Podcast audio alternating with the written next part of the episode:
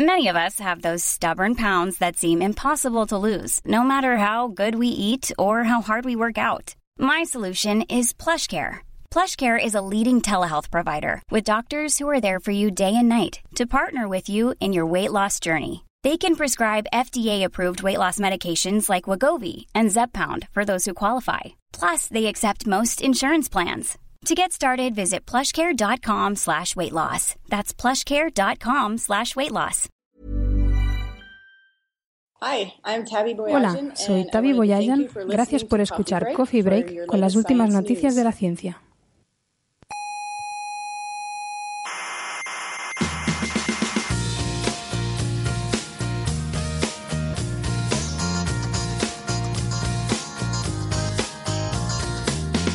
Aquí comienza Coffee Break, la tertulia semanal de la actualidad científica. ¿Cuántas estrellas tiene la Vía Láctea? Entre 200.000 y 300.000 millones. ¿Cómo lo saben? ¿Las han contado? ¿Acaso las han contado? No, hombre, no, lo que se ha hecho es un estudio... Soberbios, científicos soberbios.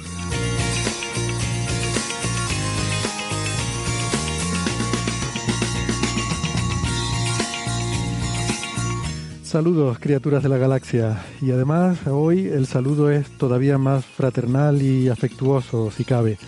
Embriagados como estamos del espíritu navideño, incluso alguno que todavía sigue embriagado simplemente. Y con este ánimo eh, de que todos seamos un poco más compasivos, más generosos y bueno, sobre todo muy muy manirrotos, pues si no están hartos todavía de tertulias de sobremesa, aquí les ofrecemos la nuestra. Como cada semana, la tertulia sobre la actualidad del mundo de la ciencia de Coffee Break, Señal y Ruido.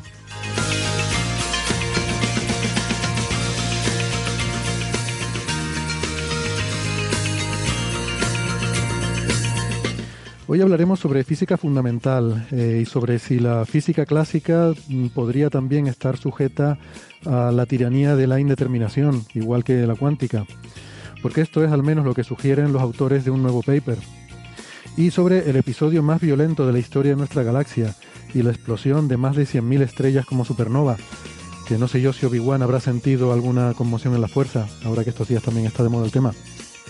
Y de paleontología, porque un nuevo fósil nos revela la evidencia más antigua de cuidados de padres hacia sus crías hace unos 300 millones de años. Que esto, como mamíferos que somos, eso de cuidar las crías nos puede parecer algo como muy normal, eh, sin embargo, es un comportamiento relativamente reciente en la historia de la vida en la Tierra.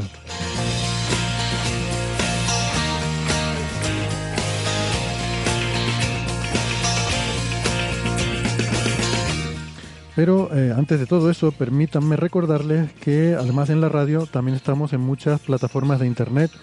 Nos pueden encontrar en Evox, en Spotify, en Google Podcast, en Apple Podcast, en TuneIn y en más sitios. Como siempre, les recomendamos que se suscriban porque no cuesta nada y así no se pierden ningún episodio. Nuestra página web es señalirruido.com, todo junto, con ñ, señalirruido.com, y ahí pueden encontrar toda la información sobre cómo suscribirse en su plataforma favorita o cómo seguirnos en redes sociales. Estamos en Facebook, en Twitter y también en Instagram gracias a Neferchiti. Y les recuerdo que en, eh, en Facebook está el Club de Fans donde pueden seguir eh, conversaciones cientófilas toda la semana. Eh, y también les recuerdo que pueden, eh, pueden asistir a las grabaciones como público, si no tienen nada mejor que hacer, que yo espero que sí, pero si no, pueden venir al museo y aquí en el salón de actos asistir como público las grabaciones. Y si además quieren entrar gratis, que solo faltaría que encima tuvieran que pagar, pues pueden hacer, pueden enviarnos un correo a la dirección oyentes arroba y si nos siguen en redes sociales, tanto a Museos de Tenerife como a Coffee Break, pues les concederemos el don de la entrada gratuita para eh, asistir a las grabaciones del programa.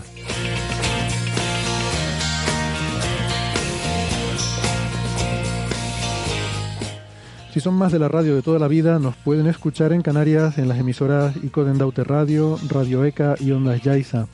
En Madrid estamos en Onda Pedriza, en Aragón en Ebro FM Málaga en Radio Estepona y en Argentina en la FM 99.9 de Mar del Plata y en Radio Voces de La Rioja.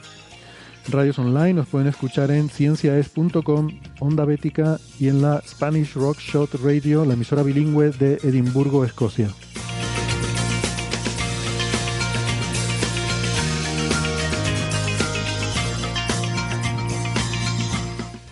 Hoy conmigo aquí en el Salón de Actos del Museo de la Ciencia y del Cosmos está Alicia López Orama. Hola Alicia. Hola, ¿qué tal?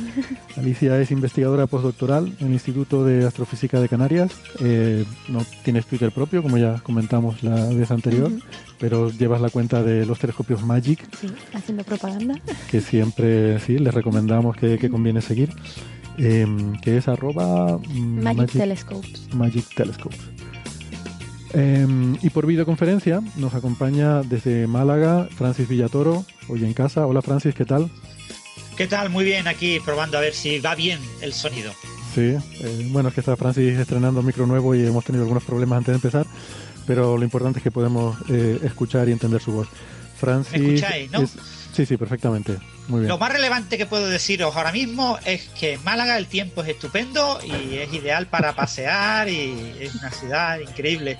No parece que estemos en la blanca Navidad, estamos en, la soleada Navidad. Y ya les adelanto que estos partes meteorológicos que solemos hacer habitualmente en el programa, pues que vamos a hablar un poco más de meteorología pronto, no hoy, pero pronto hablaremos bastante más de meteorología. Francis es profesor en la Universidad de Málaga, es, eh, es físico, matemático, informático, además es doctor en matemáticas, eh, es el autor del blog de La Mula Francis y su eh, Twitter es arroba emulenews. En Valencia tenemos a Alberto Aparici. Hola Alberto, ¿qué tal? Hola, hola, muy buenas. También en una soleada Valencia, el Mediterráneo está a 20 grados, aunque sea Navidad. gracias por la información meteorológica. Alguna información de servicio tenemos que dar para que esto sirva para algo. Alberto es doctor en ciencias físicas, es em, comunicador científico en el Instituto de Física Corpuscular de Valencia, el IFIC, y es eh, el director de los programas de, las secciones de, ciencia en la emisora Onda Cero, Aparicio en órbita y La Brújula de la Ciencia. Y en Madrid tenemos a Sara Robisco. Hola Sara. Hola. Bueno, estoy en Toledo. En Toledo. sí, bonita pero y aquí estamos con unos agradables 14 graditos, un día súper soleado, ideal para pasear. Hmm. Qué ciudad tan maravillosa en la que he estado algunas veces y siempre, últimamente, cada vez que alguien dice Toledo, me surge la asociación Toledo-Ohio, que cuánto daño hizo la serie más, aquella, qué, buena serie, pero, pero que destrozo hizo con algunas cosas. Sara es ingeniera informática, es arroba SaraRC83 en Twitter y es la autora del blog sobre turismo científico, eh, muy recomendable, de eh, Viajando con Ciencia. Em, bueno, pues hechas las presentaciones, ¿qué tiempo hace en Toledo, Sara? Muy bueno, hace un sol. Perdón. El becario que, que sí, quítalo ya, la musiquita. Yo, yo, solo, yo, solo, puedo añadir que Toledo Ohio en japonés significa Toledo buenos días. Oye, da para, una conexión. da para programa de radio. Toledo, Ohio. Como sean Marta y 13, Ohio fuera de allí. Bueno, pero no lo somos. Oye, que estos días, pues nada, hay, hay muchas cosas que... Eh, hay muchas onomásticas, ¿no? La, sección que siempre le dedicamos a Carlos Westendor además es, particularmente remarcable porque estos días tenemos la gran celebración de la mayor parte de las culturas que pueblan este planeta, que es la del solsticio de invierno. Em, y, en particular, pues nuestra cultura, eh, que tenemos esta celebración que es descendiente directa de las Saturnalias romanas eh, y del el Dies eh, Natalis Solis Invicti, em, que, es la gran festividad del el resurgimiento del sol invicto de, de los romanos, bueno, una festividad pagana de hecho, Mm, que, nos deriva de, pues eso, de las celebraciones ancestrales de los solsticios, ¿no? tanto el de invierno como el de verano, el norte y el sur, han sido siempre un motivo de celebración muy importante para todas las culturas.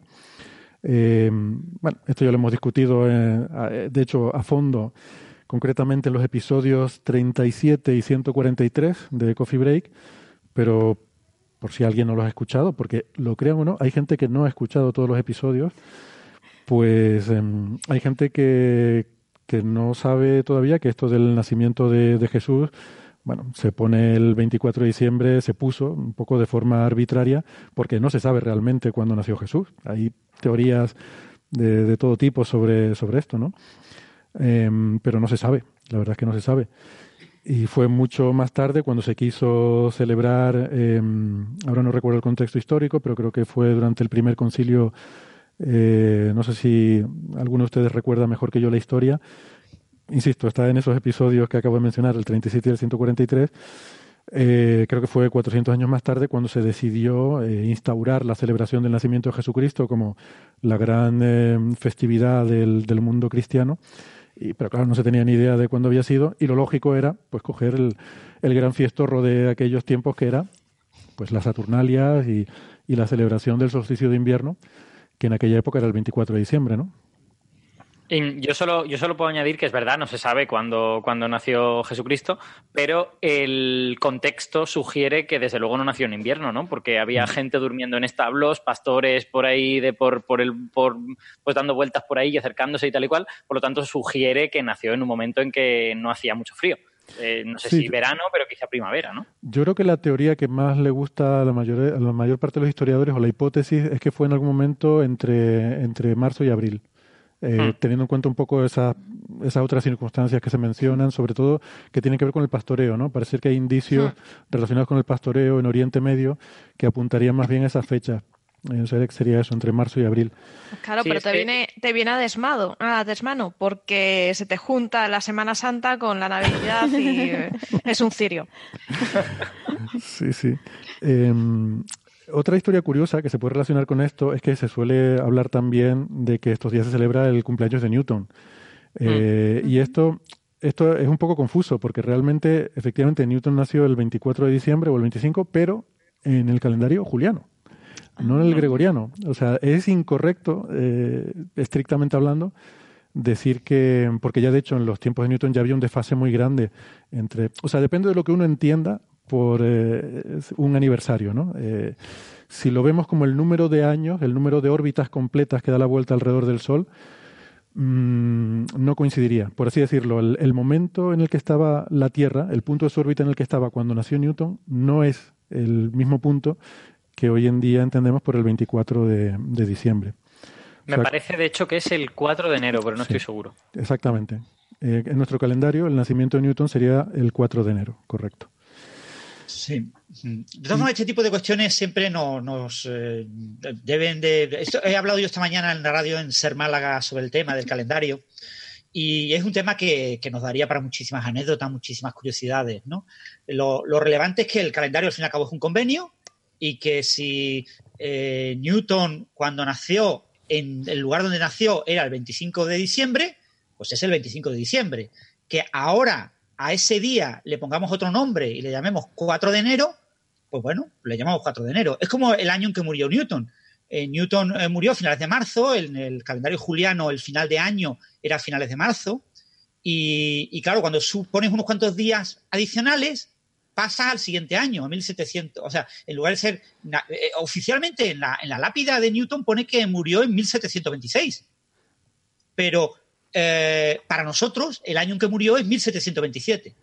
Sí, hay, parte de convenio, pero por eso digo que depende de qué estemos hablando. O sea, si estamos hablando de número de órbitas enteras, de, vueltas de, la Tierra alrededor del Sol, eh, que es lo que normalmente entendemos por años, eh, cuando hablamos intuitivamente, entonces habría que hacer las correcciones al calendario y entonces habría que decir que, por eso decía, el punto en el que estaba la Tierra en su órbita cuando Newton falleció es el punto que hoy en día corresponde al 4 de enero.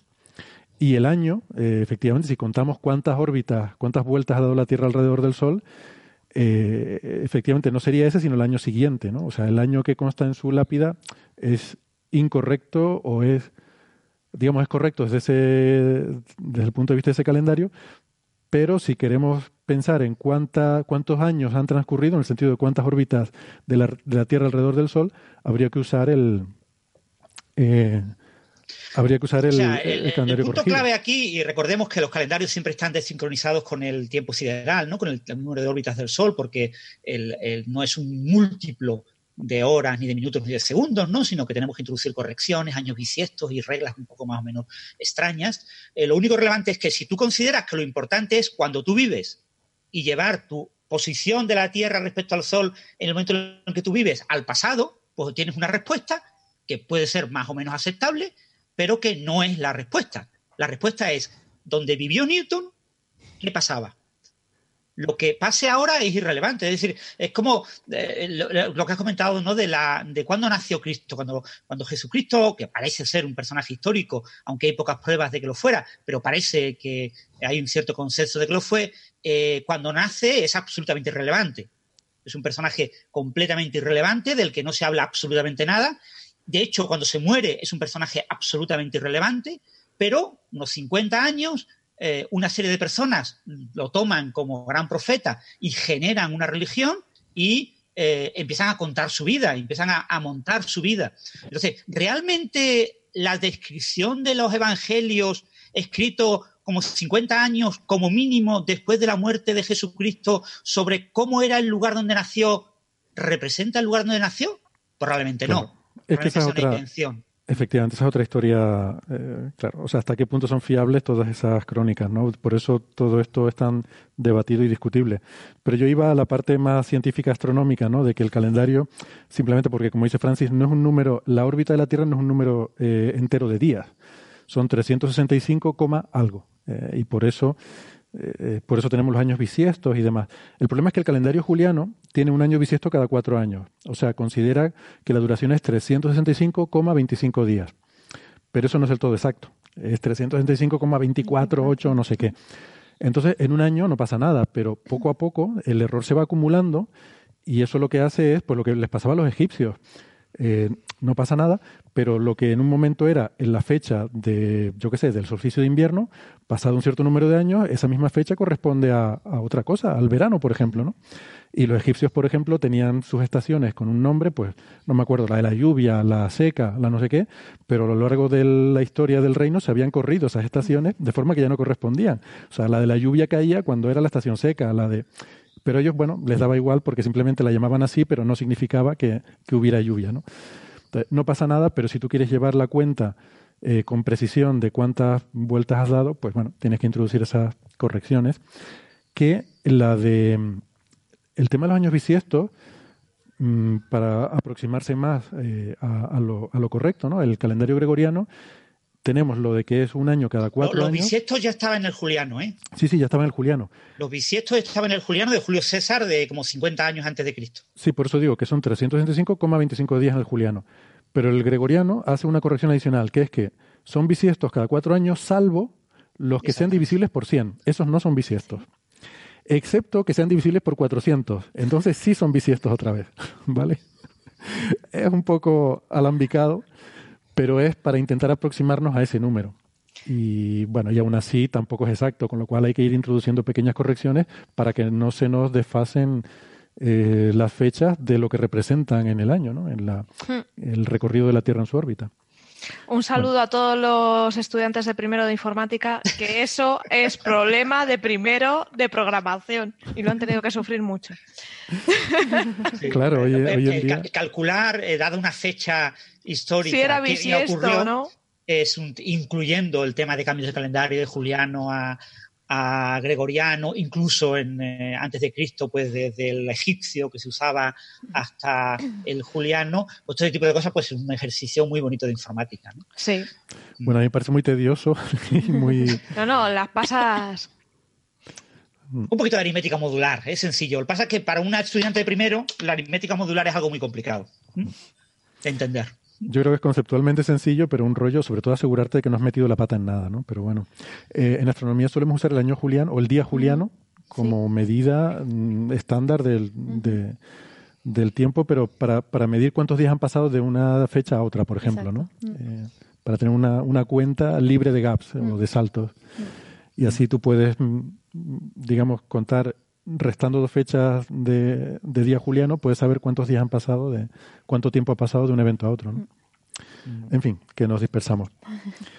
Em, déjame, déjame que haga un comentario, como hemos estado hablando de cuestiones históricas y tal, sobre, sobre cómo se establecen las, las verdades y los consensos en historia que ha dicho Francis, bueno, no hay, no hay pruebas de la existencia de Jesucristo. Efectivamente, no las hay. Y, y, sobre todo no las hay desde el punto de vista de un físico, que queremos pruebas como muy eh, que, queremos pruebas, digamos, bastante palpables, ¿no? Eh, Jesucristo no es en concreto un buen, un buen ejemplo porque efectivamente hay pocas pruebas, incluso para un historiador, pero hay ciertas cosas que a los historiadores les hacen parecer eh, más plausible que los personajes sean reales. Y es cuando, por ejemplo, varias fuentes independientes citan cosas similares acerca del personaje.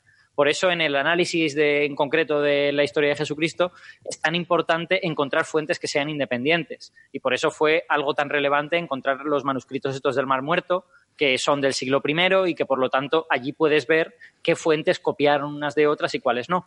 Y para este asunto de calcular cuándo pudo nacer, si es que las fuentes son fiables, eh, también es interesante analizar qué tipo de elementos alguien de esa época se sentiría eh, tentado a manipular y cuáles no lo pensaría y simplemente lo contaría. Y, por ejemplo, esto de los pastores es una de estas cosas que no tenemos ningún elemento que nos haga pensar que alguien de esa época quisiera manipular ese hecho en concreto.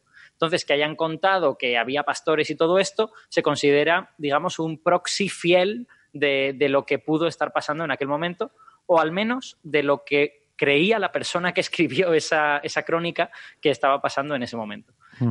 Entonces hay que, hilar muy fino en ese sentido, ¿no? Porque efectivamente no tienes pruebas físicas, a no ser que puedas hacer arqueología y analizar ADN y este tipo de cosas, pero aún así quedan como, como pequeños rastros, ¿no? Sobre todo, uno tiene que tener, uno tiene que prestar mucha atención a los rastros que es improbable que se hayan manipulado. Y esos, y esos te pueden dar un montón de información. Claro, claro. De hecho, hay una cosa interesante también que no sé si mucha gente no sabe, pero, o que mucha gente, no sé si mucha gente sabe, que es que no solo es incierta la fecha eh, en cuanto al día del año, sino también el propio año de nacimiento es bastante incierto y hmm. parece que la hipótesis más plausible es que fuera, además esto ya es de risa total, porque parece que fuera del 4 antes de Cristo, o sea, que Jesús naciera el 4 antes de Cristo es casi una violación de la causalidad. es una paradoja temporal.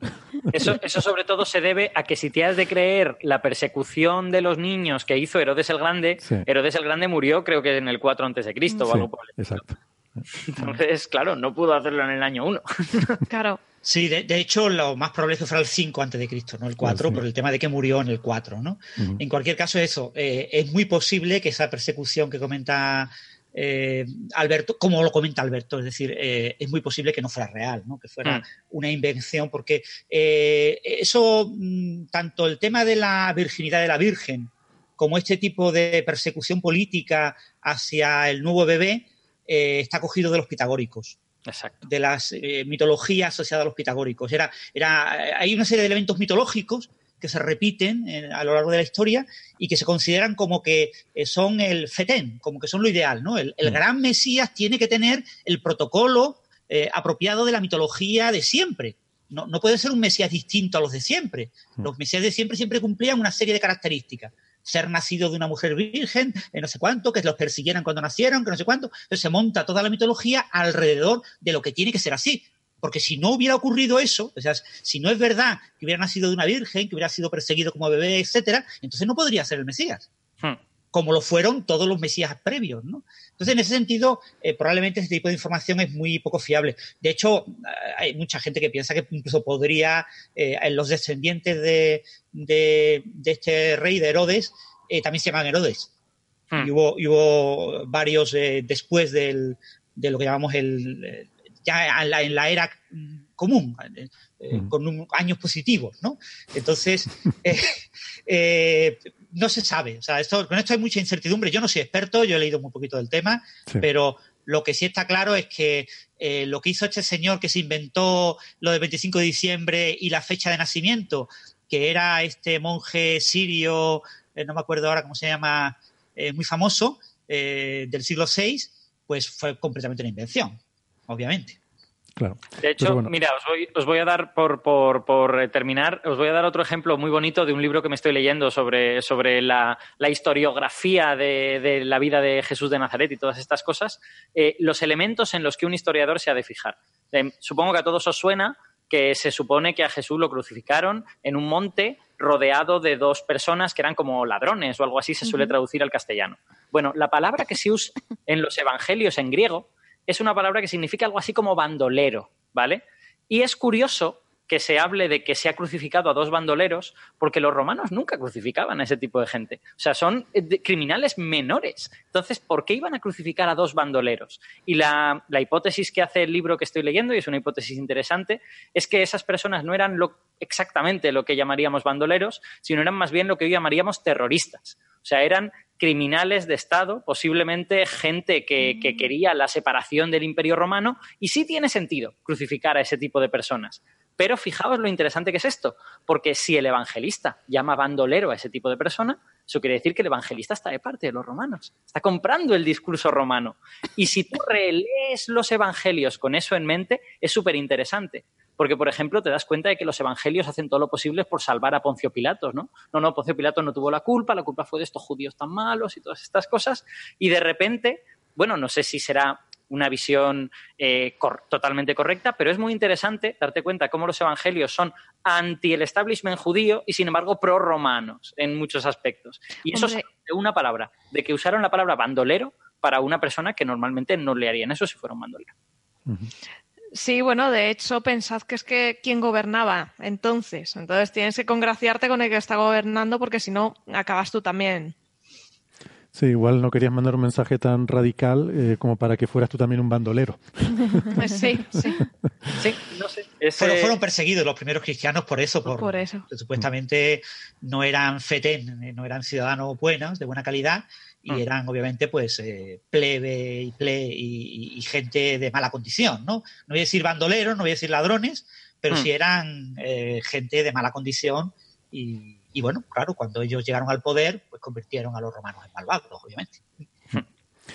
Bueno, eh, pero el, realmente el, aniversario que yo sí quiero celebrar estos días es el Saganiversario, que el día 20 de, diciembre pues eh, fue el, aniversario del fallecimiento de, Carl Sagan, de, Carl Edward Sagan, ¿no? nuestro nuestro líder espiritual. Y eh, por eso en su honor yo, he venido con parches de, codera.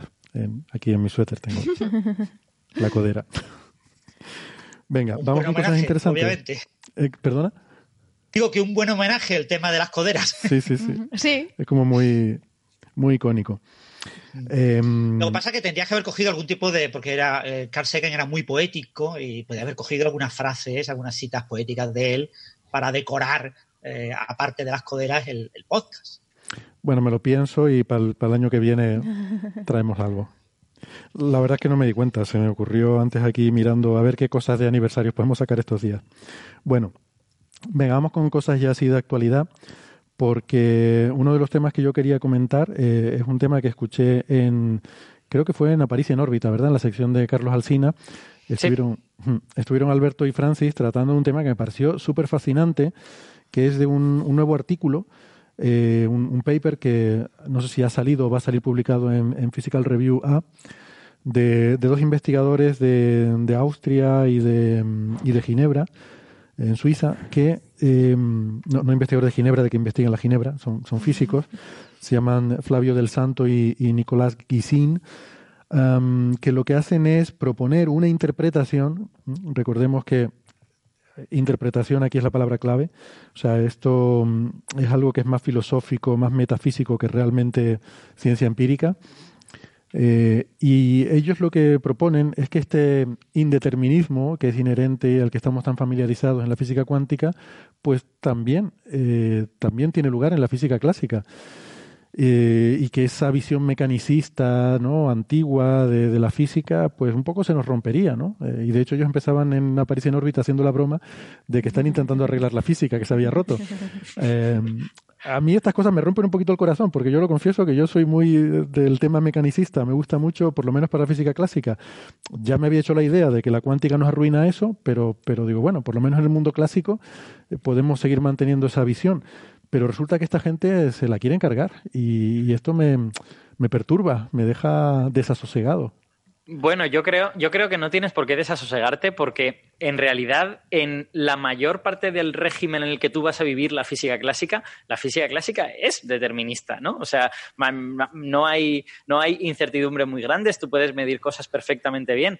Lo que pasa es que la pregunta que ellos se plantean es una pregunta más bien metafísica, es una pregunta filosófica de si la física clásica puede ser llevada, o sea, puede ser considerada determinista hasta sus ultimísimas consecuencias. Es decir, si tú siempre, bueno, para los, para los oyentes que a lo mejor no, no sepan qué significa exactamente determinismo, significa básicamente que en tus leyes de la física tú siempre tienes todas las magnitudes, eh, bueno, siempre tienes, no, para, para, todas las magnitudes tú siempre puedes encontrar un valor determinado.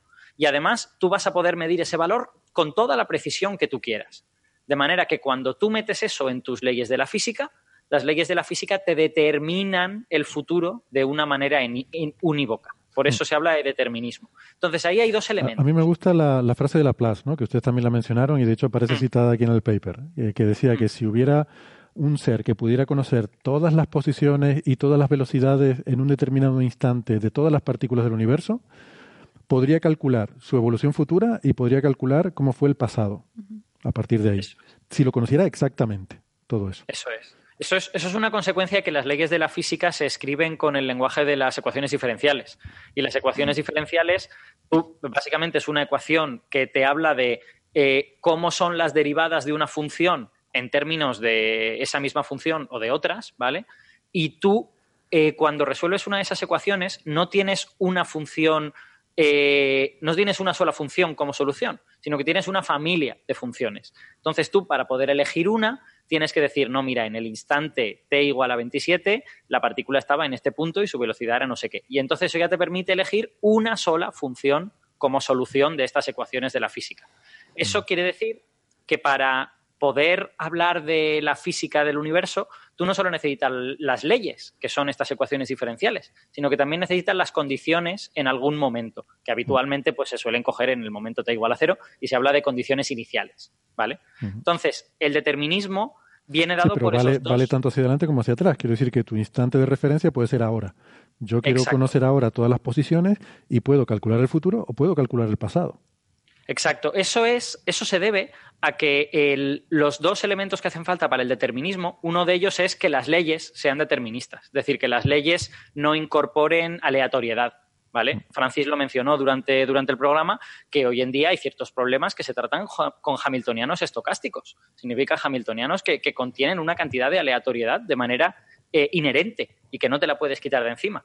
En las leyes de la física clásica normalmente no hay cosas estocásticas, son, son leyes efectivamente deterministas. Entonces, pero, en el ámbito clásico, cuando hablamos de algo estocástico, eh, eh, eso se deriva de una falta de información. No, se deriva de que nuestra información no es completa y no es infinitamente precisa y entonces como se nos escapan cosas, eso entra dentro de ese saco que llamamos pues lo estocástico eh, y bueno, no sé si a lo mejor esto es adelantarme, ¿no? Pero como también se habla mucho en este contexto de teoría del caos, de sistemas complejos no lineales, que su evolución, claro, estos sistemas tienen la propiedad de que un pequeño cambio en un determinado punto puede tener consecuencias muy grandes más adelante en el tiempo o en sitios muy lejanos, ¿no? Lo del efecto mariposa. Exacto. Sin embargo, sin embargo, esas leyes de los sistemas caóticos siguen siendo leyes deterministas. O sea, son, son leyes que no incorporan aleatoriedad. El problema que tienes ahí es que eh, si tú colocas, imaginemos que sea un péndulo, un péndulo caótico, pues que tú colocas el péndulo en un punto o en una micra hacia la izquierda, al cabo de cinco minutos terminan en posiciones completamente distintas. Te ha cambiado completamente, claro. Y, el motivo no es tanto la ley, que la ley es determinista, sino la condición inicial. Una pequeña variación en la condición inicial te produce grandes variaciones al cabo de un tiempo. O más que grandes, es como lo de tirar un dado. Espera un momento, espera un momento, espera un momento. Más que, más que grandes, lo importante en los sistemas caóticos es que son variaciones incontrolables, ¿vale? Porque tú puedes tener dos partículas que vayan divergiendo, pero que diverjan de una manera que tú entiendes, pero sin embargo en los sistemas caóticos esas, esas divergencias, esas, no divergencias de infinitos, sino divergencias de que divergen las trayectorias, eh, resultan incontrolables, resultan impredecibles al final. Mm. Bueno, resultan impredecibles porque no tienes la información completa, ¿no? Volvemos a lo mismo. Eh, que no dependen solo de, de, O sea, que tienes que tener un conocimiento muy preciso de cómo comienza, pero también de todo lo demás que hay en el sistema. Vale, voy, a ser más preciso. lo que sucede no es que sean impredecibles, es que necesitas conocer todos los puntos intermedios para saber dónde terminan. Mientras que si tú tuvieses, digamos, controlada, entre comillas, en esa dinámica, solo con saber el punto inicial y el final, tú podrías estimar más o menos cómo de lejos se ha ido el péndulo que estaba en un punto y el péndulo que estaba una micra a la izquierda. Pero si no calculas todos los puntos intermedios, en un sistema caótico eso no lo vas a poder hacer. Exacto. Entonces, hasta eh, ahora. Yo, eso de los puntos intermedios no lo acabo de pillar muy bien porque no sé muy bien. Eh, eh, estos son problemas de valores iniciales. ¿vale? Aquí todo esto nació fundamentalmente en mecánica celeste, ¿no? en el gran problema del siglo XIX, de la segunda mitad del siglo XIX, que era la estabilidad del sistema solar. ¿El sistema solar es estable? Esa eh, idea eh, parece obvia. Existe Dios, existe el gran relojero que lo vuelve estable, porque los hombres necesitan que el sistema solar sea estable. Y Dios nos hace ese favor. Pero claro, cuando empezamos a hablar a principios del, del siglo XIX de que quizás Dios no es necesario para entender la estabilidad del sistema solar y de que tenemos que, de verdad, tratar de calcularlo, lo que descubrimos algo realmente sorprendente, y es que es imposible saber en la práctica si es estable o no es estable. ¿Por qué? porque hay que tener en cuenta todos los cuerpos menores hasta todos los tamaños posibles en el sistema solar. La estabilidad del sistema solar se modela por un sistema que conserva aparentemente la energía, en el que tienes un conjunto de cuerpos en interacción. Pero necesitas conocer con absoluta precisión, con infinita precisión, la posición y velocidad de todos los cuerpos del sistema solar de lo que tú llames sistema solar. Y todos los cuerpos incluye, como bien has comentado esto, el efecto mariposa. Incluye todos los pequeños cuerpos, hasta los cuerpos de tamaño milimétrico, hasta los cuerpos de tamaño micrométrico, hasta los meros átomos mm. que pueda haber en el sistema solar, siguiendo solamente las leyes de la mecánica clásica. Mm. Lo que se descubre es que pasado un cierto tiempo, eh, eh, dos condiciones iniciales tan próximas como yo quiera acaban separándose. Hay una amplificación exponencial de las trayectorias, aunque la energía se conserve. Aunque el espacio eh, en el que se sitúan las trayectorias, que es un espacio de fases, en el que eh, hay un volumen en ese espacio multidimensional finito, las dimensiones de ese espacio abstracto son tres por las posiciones y tres por las velocidades, es decir, seis números por cada objeto que haya en el sistema solar, de todas las escalas posibles, desde la escala de un átomo o de una partícula hasta la escala del propio Sol, y, entonces tengo que seguir todas esas trayectorias para tener esa estabilidad. Entonces, ese era un problema que eh, eh, subyace ese tipo de cuestiones. ¿no? Entonces, lo que pasaba eh, a principios del siglo XIX, la opinión, era la opinión laplaciana, existía un demonio, es decir, existía Dios, existía un ser omnisciente capaz de conocer todo eso capaz de conocer hasta la posición exacta de la más mínima partícula que haya en lo que llamamos sistema solar. ¿Eh? Y que era capaz de aislar el sistema solar del resto del universo y poder estudiar eso. Pero lo que se descubre a finales del siglo XIX es que eso es mentira. Es decir, nos pongamos como nos pongamos, es imposible conocer todos esos detalles.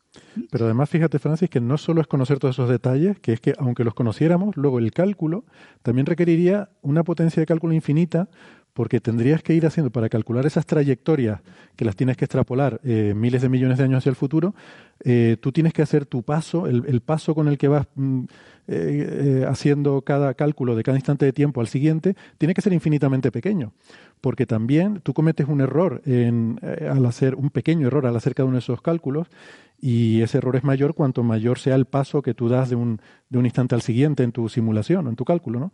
Y entonces necesitas que sea, eh, para realmente saber exactamente eh, cómo va a ser el futuro, tienes que hacerlo infinitesimalmente pequeño. ¿no? Eh, ese, es el gran problema. Ese es el gran problema de la nueva interpretación, que es lo que estamos hablando. ¿no? Es decir, en la interpretación clásica de toda la vida no existe el concepto de cálculo. No existe el, concepto de... los números son números reales, tienen infinitos dígitos. Yo puedo eh, operar con esos números, es decir, no, calculo, yo pongo en marcha el sistema y lo veo evolucionar, ¿no? Hay, una simulación analógica de la realidad. Eh, claro, ese ente omnisciente que es ese demonio laplaciano. En la práctica, obviamente, tenemos que discretizar, tenemos muchas limitaciones. ¿no? Pero, y por ejemplo, discretizar sistemas hamiltonianos conservando la energía es muy difícil. Eh, cuando conservas la energía, la energía que conservas no corresponde a la del sistema continuo. O sea, hay una serie de problemas que, bueno, los métodos numéricos sintécticos y, todos los métodos numéricos para resolver este tipo de problemas eh, no son triviales. ¿eh? Hacerlo bien no es nada trivial.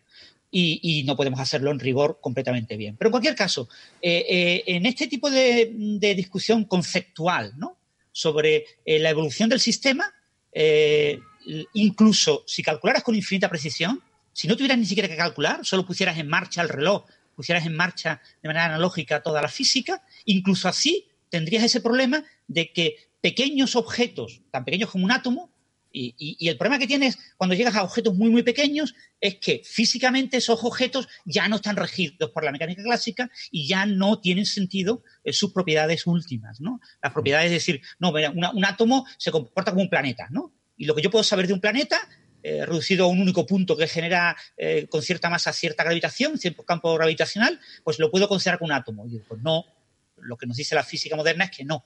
Entonces, eso eh, que nos ofrece la física moderna es lo que nos permite ir más allá de esta interpretación que dice, mm, bueno, a pesar de que no podamos calcularlo, eh, un ente abstracto podría calcularlo. Y la realidad es que mm, ese ente abstracto, en principio, como bien comentas Héctor, no puede existir porque computacionalmente supera eh, lo que podemos concebir que algo sea capaz de computar, ¿no? Es como cuando hablamos de superdeterminismo, ¿no? No sé si eh, Alberto quiere comentar algo del superdeterminismo, que está también relacionado con esto y que se utiliza en mecánica cuántica. Es decir, una de las interpretaciones de la mecánica cuántica es la interpretación superdeterminista, que dice, no, Einstein tenía razón. Einstein cuando dijo que hay una física clásica subyacente a la mecánica cuántica y que explica todos y cada uno de los resultados de todos los experimentos cuánticos, Einstein tenía razón. ¿Por qué? Porque todo está determinado desde el origen. Es decir, la cantidad de información que hay en el universo es finita y por lo tanto hay una cantidad finita de información que desde el origen está marcada para todos los tiempos posibles. Desde el origen del universo hasta cuando finalice el universo, si es que finalice, eh, toda esa información está definida, está súper determinada desde el principio. Eh, es una interpretación de la mecánica cuántica que nos dice, bueno, eh, no hay ningún tipo de problema. La física clásica es perfectamente compatible con la cuántica, porque está súper determinado. Claro, eso a mí en mi mente no me entra no me entra que pueda existir ese demonio laplaciano superdeterminista. Pero, por ejemplo, eh, Sabine Hosenfelder pues le encanta este tipo de ideas, ¿no? Y la comenta en su blog. A mí me, me gusta esa idea también, ¿eh? Pero bueno. A Toft, eh, que es un físico teórico, también, también le gusta, tiene una interpretación de la física cuántica que es súper determinista, efectivamente. Bueno, y Toft es eh, premio Nobel de física y uno de los grandes genios de la segunda mitad del siglo XX. Sí, estuvo, estuvo en Valencia hace como año y medio y dio una charla pública sobre, sobre esto del superdeterminismo. Eh, yo debo decir que a mí no me convenció, a mí no me, no me gusta especialmente la idea. Quiero decir, son ideas filosóficas, ¿eh? Son ideas. No, tú no puedes decir si el universo es cuántico y probabilista o superdeterminista, porque no hay ningún experimento que pueda distinguir entre una cosa y la otra pero a mí la idea no me llama especialmente la atención y me parece que, bueno, que si a uno pues, le gusta pensar eso, adelante. yo prefiero pensar, a mí, yo tengo la sensación de que cuando uno cree que el universo es como esta especie de gigantesco mecanismo que se está moviendo de una manera extremadamente determinada y tal, es una visión extremadamente humana. Y como creo que la naturaleza tiene tendencia a demostrarnos que lo que nosotros creemos sobre ella no es lo que ella hace, pues prefiero pensar, mira, la naturaleza es una cosa un poco rara, no entiendo muy bien por qué es este tipo de cosa rara, pero tengo la sensación de sentirme más cerca de la naturaleza cuando pienso eso. Pero de nuevo, eso es un prejuicio. Fíjate que yo lo veo al revés, ¿no? Eh, y creo que es porque mi prejuicio, eh, tal como yo lo veo, es que nos molesta el determinismo porque nos quita el libre albedrío. Em, eso de que el libre albedrío es una ilusión que tenemos. ¿no? Eh, nos gusta pensar que mm, hacemos las cosas que hacemos porque queremos hacerlas, pero luego no sabemos explicar qué significa querer hacerlas. Entonces yo tengo la sensación de que, y me pasa con este trabajo, yo mm, cuando leo este trabajo me da la impresión de que los autores están intentando combatir el determinismo clásico porque hay mucha gente a la que filosóficamente le repugna el concepto de que todo esté prefijado y que no tengan capacidad ni, ellos ni nada. Entonces yo, yo al contrario lo veo como tampoco te permite, un, universo determinista tampoco te permite una intervención de Dios. O sea, como mucho Dios podría haber intervenido en dar las condiciones iniciales, pero luego ya no puede. Por eso creo que la idea del mecanicismo fue muy hereje en su momento. Es una idea muy hereje porque limita totalmente el papel de Dios. Eh, claro, luego la gente, ¿no? Los, pensadores de principio del siglo XX, Einstein siempre hablaba de que él, era religioso, pero en el sentido del Dios, que lo que él llamaba el Dios de Spinoza, eh, un gran geómetra, un, creador de leyes, ¿no? Eh, él veía a Dios como un organizador de leyes de la naturaleza que crearan un universo, ¿no? Pero ese universo ya está creado y ya evoluciona por su cuenta. No, no puede aparecerse a, una persona y decirle, mm, te ordeno que hagas esto en nombre mía, ¿no? En nombre mío eh, o en mi nombre. Entonces, sí. Eh, total, que mm, a mí además el, determinismo me quita mucha responsabilidad encima porque me permite decir que, bueno, oye, sea lo que sea, no es culpa mía, ¿vale? en fin. Yo tengo, yo tengo que eh, añadir a esto que tú dices que yo tuve esa sensación durante un tiempo. O sea, más que tener esa sensación, me hice la pregunta. Me dije, ¿yo qué preferiría? ¿Preferiría estar determinado y, que, y no ser yo el que elijo? ¿O preferiría que fuese todo eh, que viniese todo de elecciones aleatorias y por lo tanto tampoco soy yo el que elijo, sino que el que elige es un dado. y, al final me cansé de pensar eso, porque, porque creo que las dos son igual de desagradables. Y, creo que hay que pensar más bien que si, no estamos seguros de si elegimos o no elegimos, pero si sentimos que estamos eligiendo, eso ya está bien. ¿sabes? Tampoco vamos aquí a volvernos locos. seamos, seamos pragmáticos. Claro, claro, totalmente. Y ya sabes, si no puedes elegir, lanzas un dado de 20 y lo que salga. Exacto. Bueno, no, sé si todavía hemos comentado ya o no la, nueva interpretación cuántica propuesta por Gysin y su colega, ¿no? El, si quieres, Alberto, lo comentas tú, lo comento yo. Eh, si quieres, empiezo, empiezo a comentarla. Sí, clásica. Clásica, clásica. Sí, si quieres empiezo a comentarlo yo. Bueno, el, simplemente de todo esto que hemos dicho, lo que se han de quedar los oyentes es que para uno tener una física determinista necesita dos cosas. Primero, estas leyes que no introduzcan aleatoriedad, que sean, que sean leyes deterministas. Y segundo, necesita poder conocer las condiciones iniciales con completa y total precisión, ¿vale? Porque de lo contrario, siempre va a estar el verdadero valor entre dos eh, en un intervalo muy pequeñito y al final ese intervalo pues se irá haciendo grande a medida que lo hagas evolucionar hacia adelante o hacia atrás en el tiempo, ¿no? Mm. Entonces, eh, como las leyes de la física clásica son deterministas, a lo que, en lo que estos autores se fijan es en la segunda condición, en la de si de verdad podemos fijar las condiciones iniciales con total y completa precisión. Y eh, a mí me, llama la atención, me, hace gracia, que eh, hacen un razonamiento proveniente de las matemáticas en ese sentido, que dicen lo que ha dicho Francis antes, que para que de verdad pudiésemos conocer las cosas con infinitos decimales, tendríamos que poder conocer un número real con todos sus decimales. Ya sabéis que los números reales son números que no se pueden expresar como fracciones, ¿vale? Son números que conocemos más bien porque damos una cantidad infinita de decimales que en el fondo lo que es es una sucesión de fracciones cuyo límite es ese número real. Por ejemplo, si, yo digo eh, el número real, que es el 1,2, 3, 4, 5, 6, 7, 8, 10, 11, 12, 13, 14, eso es un número real, no voy a poder expresarlo con fracciones. Y cada vez que pongo un dígito nuevo, lo que estoy diciendo es una eh, estoy diciendo un número racional, porque ahí sí que pongo un número finito de, decimales y por lo tanto eso sí es una fracción y cuanto cada vez que pongo un dígito nuevo es una fracción que está un poquito más cerca de ese mm. número real, ¿vale?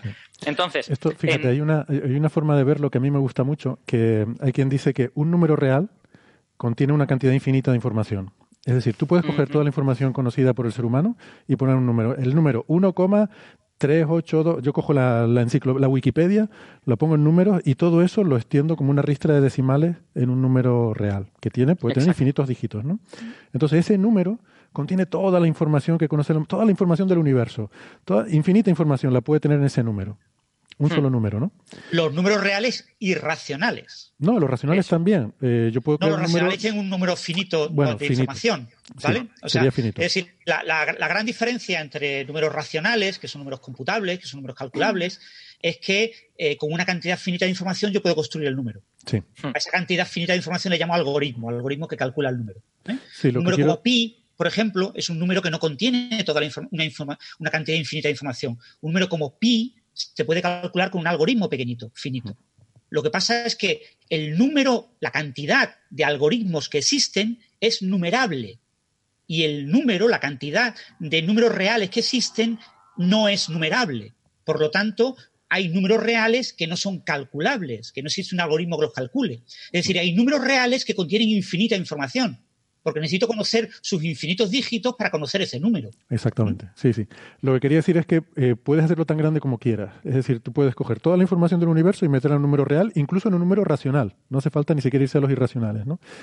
Que eso llevado un paso eh, más allá. Eso siempre y cuando planteemos la hipótesis, que es la hipótesis establecida por mucha gente, de que, pero que todavía es una especulación, de que eh, la entropía del universo es finita. Es decir, que el espacio-tiempo tiene entropía finita por unidad de volumen y que los campos cuánticos tienen entropía finita.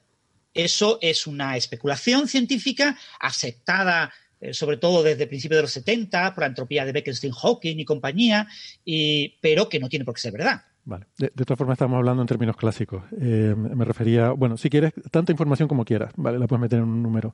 Que incluso lo puedes llevar un paso más allá y decir, si, yo, si tú me das una regla, yo pongo una marquita en el 1,3 y puedo poner toda la información que yo quiera haciendo una marquita en una regla. Puedo poner una enciclopedia en una marquita en una regla. Claro, eso asume que tú puedes hacer la marca con infinita precisión y que se puede leer con infinita precisión. Pero bueno, matemáticamente, yendo al concepto ese de que los números reales contienen una información arbitrariamente grande, una cantidad arbitrariamente grande de información. Y de hecho, ese es otro argumento que dan los, autores de este artículo, bueno, ellos y otra gente, o sea, ese argumento es conocido desde hace tiempo, eh, en contra de, digamos, vamos a llamarle la existencia física de los números reales. O sea, el, argumento fuerza es, nosotros cuando medimos, siempre medimos con un número finito de decimales. Puede ser muchos, pero siempre es un número finito. Y sin embargo, cuando nos planteamos cómo funcionan las ecuaciones de la física, asumimos que van a existir los números reales. Bueno, pues lo que ellos se plantean es, vale, ¿y qué pasa si nos planteamos crear una física clásica sin números reales? una física clásica en la que todas las magnitudes involucradas siempre contengan una cantidad finita de información y no este número infinito de términos. Entonces, ¿qué es lo que tenemos? Y resulta pues que lo que tienen es algo muy parecido a una física clásica con aleatoriedad más allá de los números que has medido. Y por lo tanto, una física clásica no determinista, porque tiene aleatoriedad en ese punto de las condiciones iniciales. y lo, lo interesante es que eh, de nuevo, no es posible hacer un experimento que distinga entre esta interpretación de la física clásica y la de siempre, ¿no? Entonces, esto es una interpretación metafísica, no es, no es física de verdad. No, no, podemos hacer un experimento para saber si la física clásica es determinista o no, porque siempre nuestras medidas van a ser limitadas y siempre podemos empujar esa aleatoriedad que le metemos un poquito más para adelante. ¿no? Sí, esa es la diferencia. Aquí se habla mucho de la analogía con la física cuántica y tal. Para mí esto no tiene nada que ver, porque en la física cuántica la indeterminación es medible, es, conocida, es puede, puede estar dentro de tu, de tu em, margen experimental. Aquí no, aquí tú siempre puedes, según mejoras la precisión de tu instrumentación, esa indeterminación la vas acotando. Mientras que en la cuántica em, hay efectos medibles de esa indeterminación, ¿no? Es que para mí el término indeterminista aquí aplicado a la, a la física clásica a mí me deja como un poco un poco incómoda porque no es exactamente lo mismo que el, indeterminismo no en la física cuántica, sino que yo lo veo más como precisamente eso, ¿no? Una eh, cuánta precisión puedes tener tú en tu medida, hasta dónde puedes alcanzar el límite, ¿no? Un poco por decir así, a lo mejor hasta cuál sería el límite entre la física clásica y la cuántica, ¿no? no tanto interpretado como el indeterminismo cuántico, ¿no? No sé. Sí, o sea, que es más una medida de nuestra. La diferencia entre determinismo o indeterminismo es una medida de nuestra incapacidad de medir. Al final, el del determinismo es una cuestión filosófica. Es eh, si la naturaleza. O sea, nosotros no somos. Eh, nosotros no podemos determinar el estado del universo. La, pregunta es si la naturaleza puede, eh, si la naturaleza funciona de una forma determinista o no. Eh, nosotros claramente nuestra capacidad de medir siempre está limitada, no, no, es, no tenemos una precisión infinita. Em, pero claro, el determinismo asume que la naturaleza sí tiene esa capacidad. En cuántica no. En cuántica la naturaleza no tiene esa capacidad. La indeterminación está ahí y cuando dices el, de toda la vida, el de Heisenberg, de la posición por el momento, eh, son variables que están conjugadas y no puedes conocer las dos con igual precisión. Eh, bueno, tú puedes hacer experimentos en los que demuestras esa indeterminación. Aquí no, porque por definición, según tu experimento va mejorando la precisión, eh, pues digamos que te acercas más al límite determinista, ¿no? Entonces, yo, yo creo que no tiene nada que ver. Y bueno, de hecho, creo que este mismo argumento, eh, este indeterminismo que ellos plantean, se aplicaría también a la cuántica. Es decir, la cuántica sufriría del indeterminismo cuántico de toda la vida y, y este otro también. O sea, si no hubiera números reales, tampoco los habría en la cuántica. Exacto, de hecho, de, eso, es, es una cosa que, que comentamos y creo, que creo que es importante notarlo, ¿no? que la indeterminación de la cuántica es de un carácter diferente a esta indeterminación que plantean estos autores. En cuántica tú lo que tienes es magnitudes que están relacionadas, que están ligadas la una con la otra, y extraer información de una es perder información sobre la otra, al menos a partir de un cierto límite, eh, como la posición y el momento y todo esto, mientras que aquí no, aquí sería que cada magnitud individualmente eh, tiene cierta indeterminación debida al hecho de que tú solo puedes conocer un número finito de, de decimales de, de esa magnitud. O sea, que son como, como eh, juegos diferentes, el de uno y el de otra, pero ambos terminan con que no se puede saber todas las cosas con infinita precisión. Ambos terminan en ese indeterminismo. Y si me permitís, me permitís un punto clave que, que no me gustaría que quedara en el, en el tintero y que es clave. Y es que eh, no sé por qué siempre caemos en el antropoformismo, este, en, en considerarnos lo. O sea, si yo mido, si alguien mide, si alguien observa. No, no, no. En una interpretación, tanto en mecánica cuántica como, en mecánica clásica, en esta nueva interpretación, por ejemplo, eh, es independiente que existan o no existan observadores. Es independiente que los observadores estén limitados a la hora de medir. Eh, es por principio. Es la realidad absolutamente continua y todas las magnitudes físicas reales tienen infinitos dígitos decimales y se representan con números reales. Porque los números reales se llaman reales, pues suponía que representaban la realidad. O por el contrario, en la realidad misma existan o no existan observadores.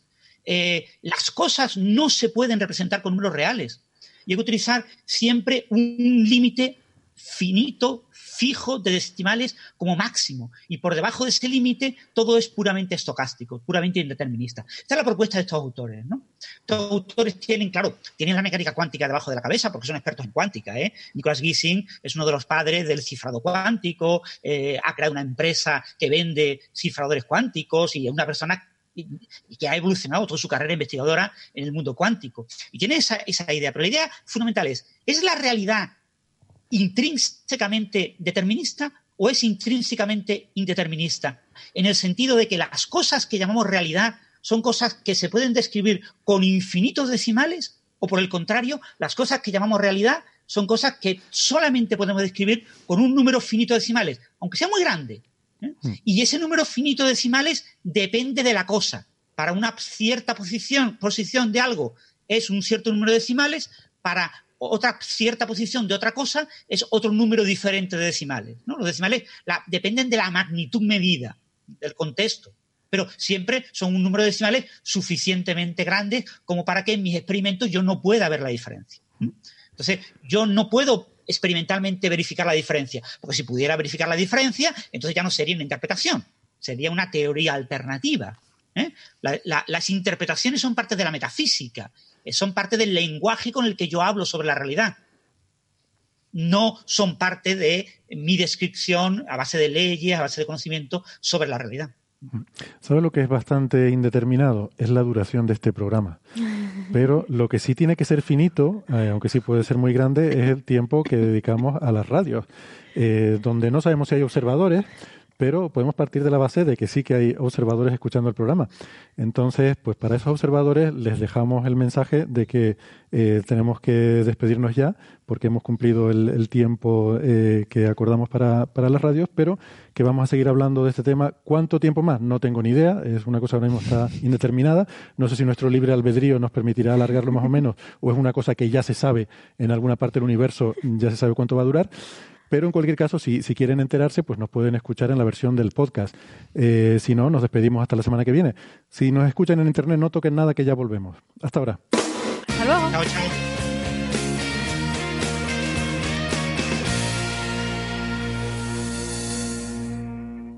Bueno, pues muy interesante todo esto. Eh, hay que, es verdad, hay que enfatizar, quizás no lo hemos hecho lo suficiente, lo que acaba de decir Francis de que son interpretaciones. Por tanto, esto es pura filosofía.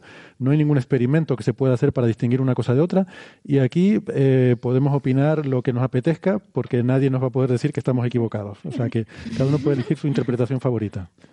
Y el, el, el, interés de que sea una interpretación, yo creo, vamos, a mí por lo menos me, el interés que me generó es a mí cuando me enseñan sobre física clásica en la carrera, cuando leo sobre ella, todo el mundo da por sentado que la física clásica es determinista y que sin embargo la cuántica no. Y que eso supone como un salto y bueno, una, eh, una especie de ruptura que a la gente le costó mucho asimilar a principios del siglo XX. Y es verdad, porque todos tenían en mente que la física clásica era determinista. Claro. Entonces, lo que trabajos como este y otros eh, nos sugieren es a lo mejor podría haber habido otra visión de la física clásica. Quizá eso no tendría por qué haber sido una ruptura tan grande si hubiésemos pensado en la física clásica de otra manera que es igualmente compatible con todo lo que medimos y con todas las leyes que, hemos hecho y tal y cual. Entonces, pero hasta cierto punto, porque fíjate, aquí estamos hablando de una interpretación, no es, no es empírico, no es comprobable, mientras que en la cuántica sí. O sea, desde ese punto de vista hay una diferencia yo creo que muy radical entre una y la otra.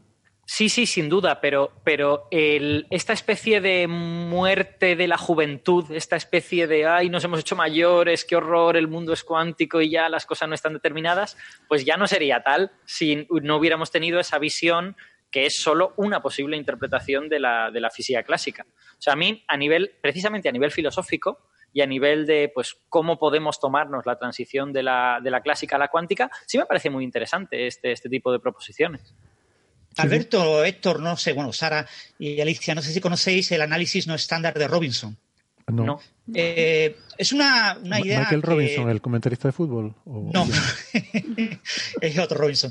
Eh, eh, a principios del siglo XX hubo una enorme discusión en matemáticas sobre los fundamentos de la matemática y eh, surgieron como varias, eh, digamos, ramas filosóficas o metafísicas en la matemática, metamatemáticas, si quieres llamarle así. Y una de esas ramas era la rama constructivista.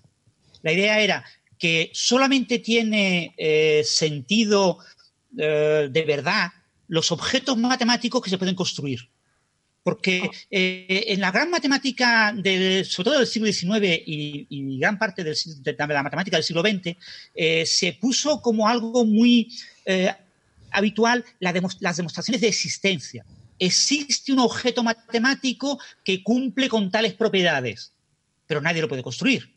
Y eso llevó a ciertos objetos. Por ejemplo, yo, existe una manera de partir una esfera en dos trozos, de tal manera de que los dos trozos sean idénticos a la esfera original.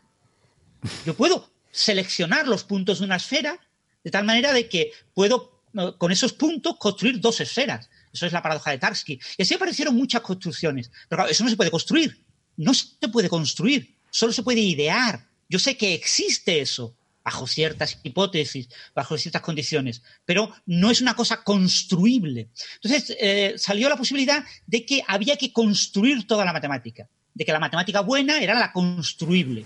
Entonces, claro, ¿qué pasa con el cálculo infinitesimal? El cálculo infinitesimal no es construible. ¿Por qué? Porque usa números reales. Y los números reales no son calculables, porque tienen infinitos dígitos, porque hay números reales que tienen infinita información. Yo no puedo trabajar con eso. Eso supera todos los límites de lo construible. Entonces apareció un cálculo infinitesimal construible, que se llama análisis no estándar. Eso apareció a principios de los 1960 y, y, hoy en día es un cálculo en el que existe el número real positivo más pequeño y existe uh -huh. el número real positivo más grande. Y yo trabajo con esos números. Pero, Pero yo no te digo cuáles son. cálculo numérico. No, no, no, no es cálculo numérico, son números formales que existen. Y entonces lo sorprendente es que Robinson logró construir todo el cálculo infinitesimal, todas las verdades del cálculo se pueden construir en análisis no estándar no usando los números reales, sino usando estos números que no pueden tener precisión infinita. Uh -huh. Y sorprendentemente, prácticamente todas las verdades, por supuesto, hay verdades muy fundamentales, el axioma de elección, eh, temas de pues que todo espacio vectorial tiene base, cosas por el estilo que no se pueden construir, ¿vale? Que son cosas que hay que imponer. Pero eh, el análisis eh, no estándar de, de Robinson es el, creo que un elemento clave en este trabajo, en esta nueva interpretación. La, la, interpretación estándar de la mecánica clásica surge en paralelo con el desarrollo del cálculo infinitesimal. La gran diferencia entre Aristóteles y esa flecha o estas paradojas de Zenón, eh, todo ese tipo de ideas que se resuelven gracias al cálculo infinitesimal en el siglo XVII y que dan lugar a la aparición del cálculo infinitesimal y al mismo tiempo a la formulación de la mecánica, de la física newtoniana, eso fue en paralelo. Entonces, como surgen en paralelo el cálculo infinitesimal con números reales y la física clásica, la interpretación natural de la física clásica es el cálculo infinitesimal. Si imaginaros, imaginaros la posibilidad de que históricamente hubieran surgido en el siglo XVII el análisis no estándar. Si en el siglo XVII hubieran surgido el análisis no estándar y el cálculo infinitesimal en paralelo, habría dos interpretaciones de la mecánica clásica desde finales del siglo XVII. ¿Por qué hay varias interpretaciones de la mecánica cuántica? Porque en paralelo, en 1925-1926, surgieron dos formulaciones de la mecánica cuántica. La formulación matricial la formulación ondulatoria. Cada una pedía a gritos una interpretación diferente de la realidad. Entonces eso llevó a discutir cuál es la interpretación de consenso. Tiene que existir una interpretación de consenso. Y ahí aparece la interpretación de Copenhague, una interpretación común que trata de entender por qué hay dos formulaciones matemáticas distintas. Cuando aparece la formulación de, Feynman, eh, guiada fundamentalmente por Wheeler y con trabajos primordiales de, Dirac, etcétera, la interpretación de las integrales de caminos, esa interpretación de, esa formulación matemática de las integrales de camino, que es perfectamente equivalente a la ondulatoria y a la matricial, lleva de manera natural a la interpretación de muchos mundos de Everett interpretación de muchos mundos de Everett es decir en palabras lo que dice la integral de camino de Feynman. Es decir, en el momento en que tú tienes varias formulaciones matemáticas, varios lenguajes matemáticos diferentes para describir las mismas leyes físicas, tú de manera natural tienes una interpretación asociada a cada uno de esos formalismos matemáticos. Claro, si históricamente aparece un único formalismo matemático, históricamente aparece una única interpretación.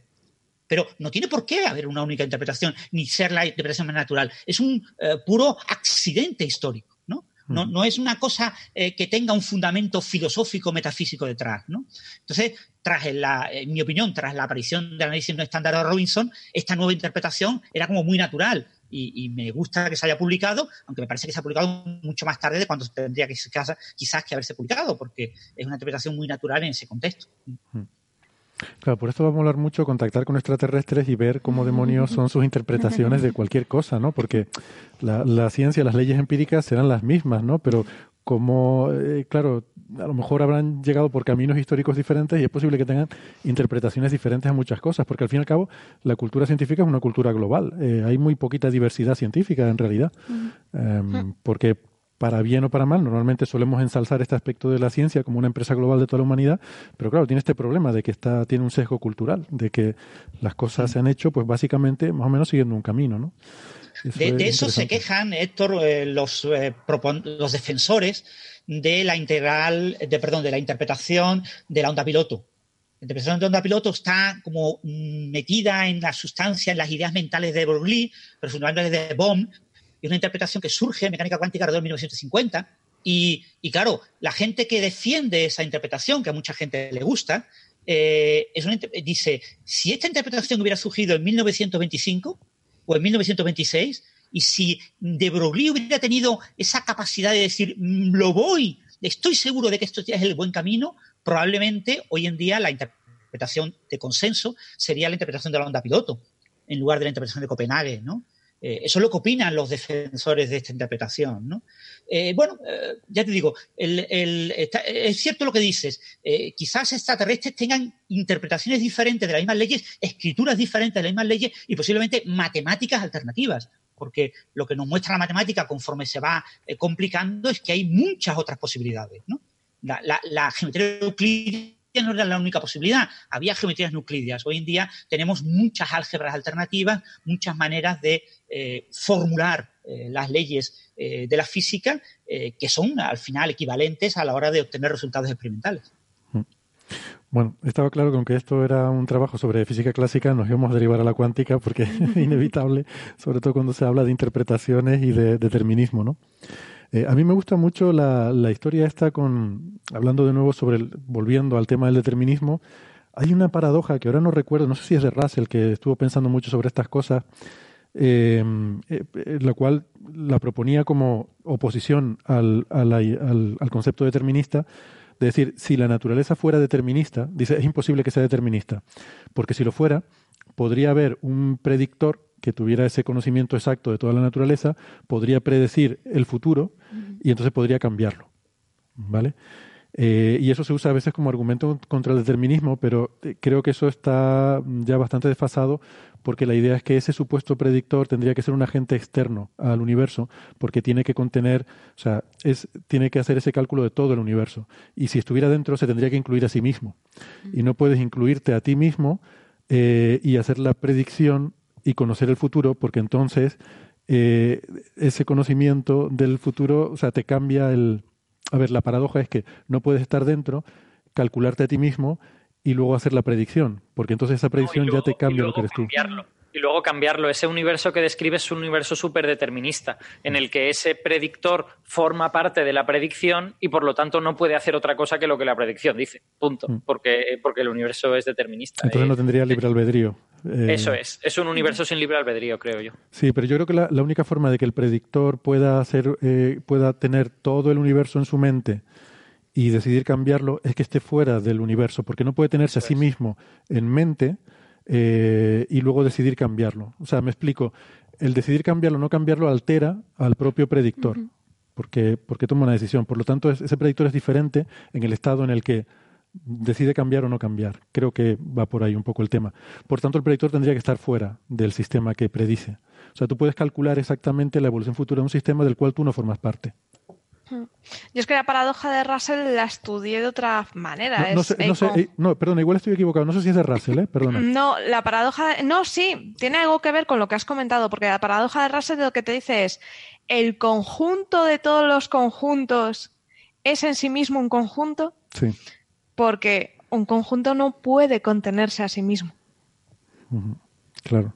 Entonces, es eso. Y es un poco, va muy ligado a lo que estás comentando, que si aquel mm, pensador, eh, predictor, eh, predictor no podría contenerse a sí mismo. Es... Sí, igual va por mm. ahí, igual por ahí un poco. Debe ser a lo mejor algún desarrollo posterior. Hmm. Eh, alguna especie de corolario de esa paradoja de Russell. Es que no estoy seguro si, si fue propuesta por... Sé que Russell eh, estuvo pensando bastante en estas cosas del determinismo y que no era muy favorable, pero no recuerdo el argumento este en concreto eh, de dónde venía, ¿no?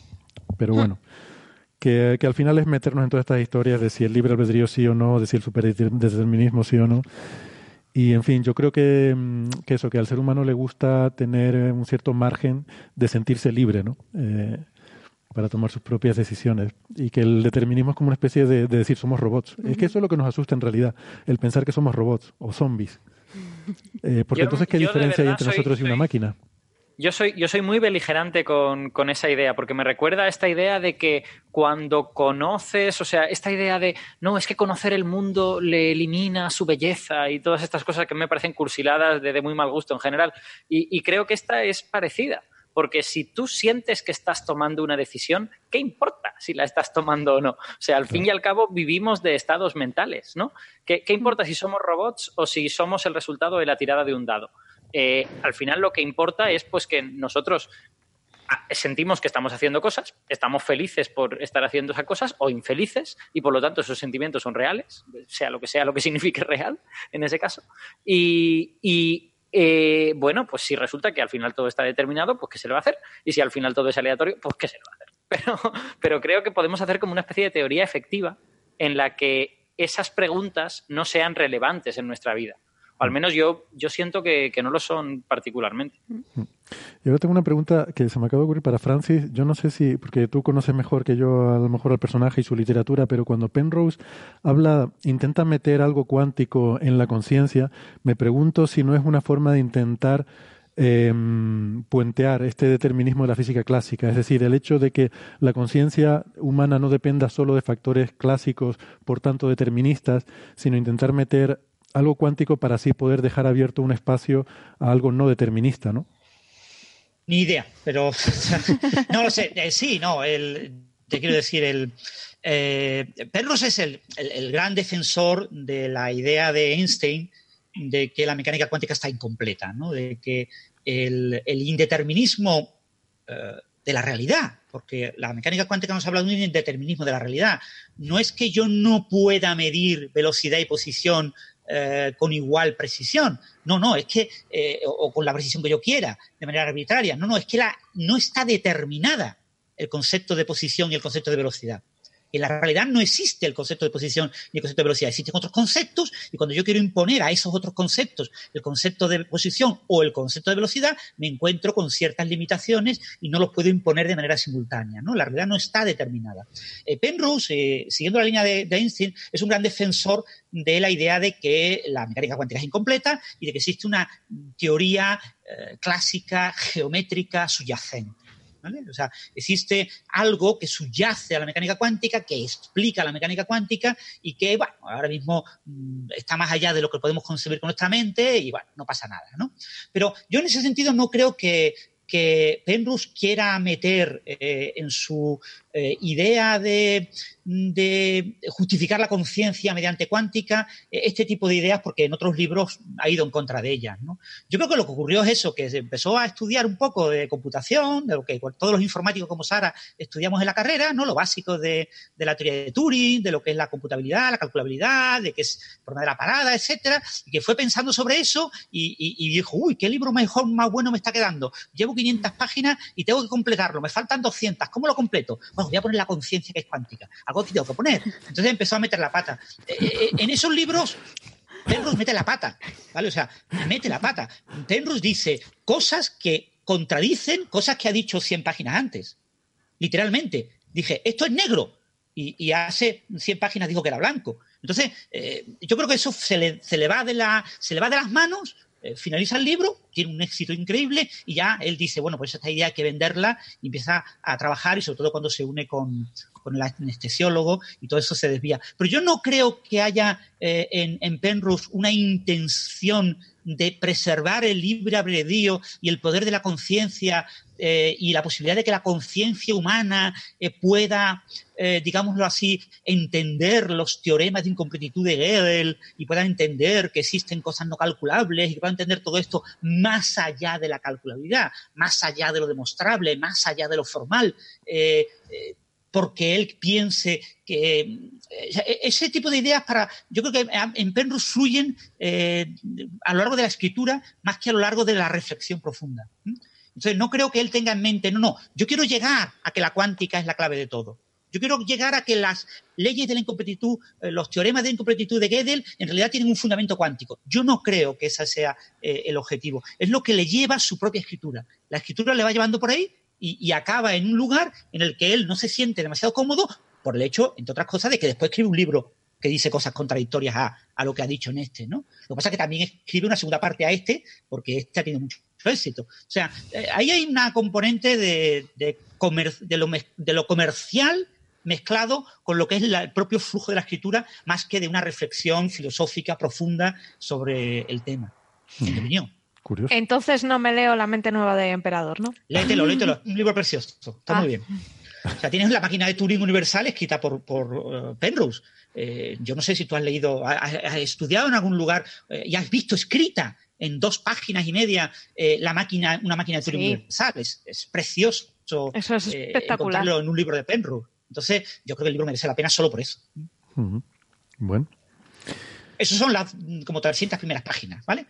después ya se varía. Muy bien. Pues nada, la sección de filosofía hasta aquí. ¿Alguna, alguna cosa más que, se les quede? Yo voy a ir echando mano ya al ibuprofeno porque ya me duele la cabeza de tanto pensar.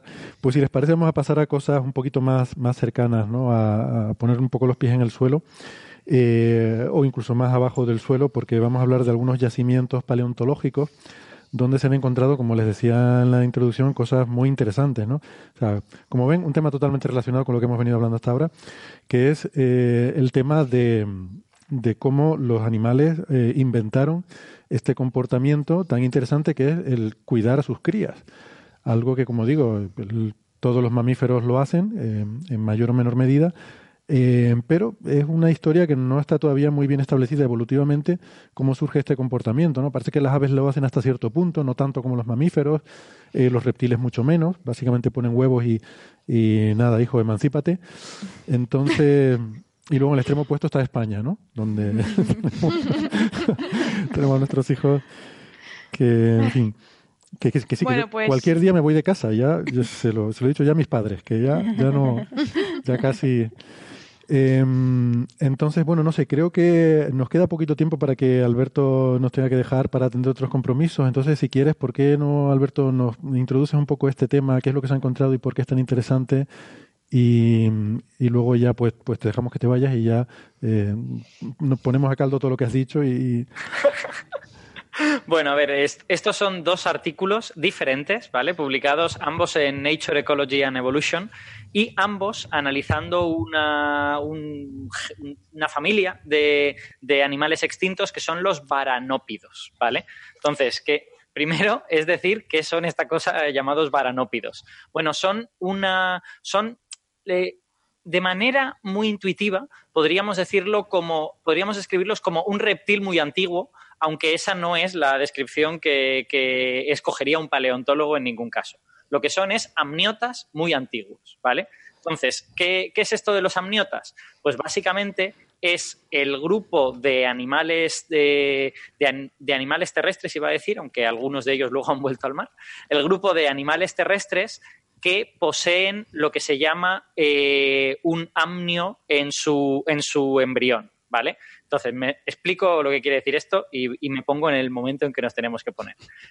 Los, los animales terrestres surgen de peces pulmonados que deciden vivir un poquito fuera del agua, ¿vale? Esos peces pulmonados se convierten en toda una serie de animales que aparecen durante el carbonífero y que hoy en día pues llamamos los eh, anfibios gigantes de aquella época. Aunque realmente los anfibios actuales están emparentados solo con algunos de aquellos, ¿vale? Eh, tanto los peces eh, pulmonados o no, como esos anfibios, tenían una cosa en común, que es que sus huevos tenían una estructura muy sencilla, ¿vale? Esa estructura sencilla eh, pues eh, involucraba el embrión rodeado de una especie de masa gelatinosa y luego protegido por la, por la envoltura del huevo, ¿vale? Entonces, ese huevo no le daba... eh, bueno, No, es- no, no había cáscara. No exacto. cáscara. Es que como son huevos blandos, llamarle cáscara quizás sea Ah, son excesivo huevos blandos, no sabía, vale, vale. Son huevos blandos. Entonces, llamémosle de alguna manera envoltura del huevo. No, supongo que tendrá un nombre técnico que ahora mismo no, no recuerdo. El papel de envolver. Exacto.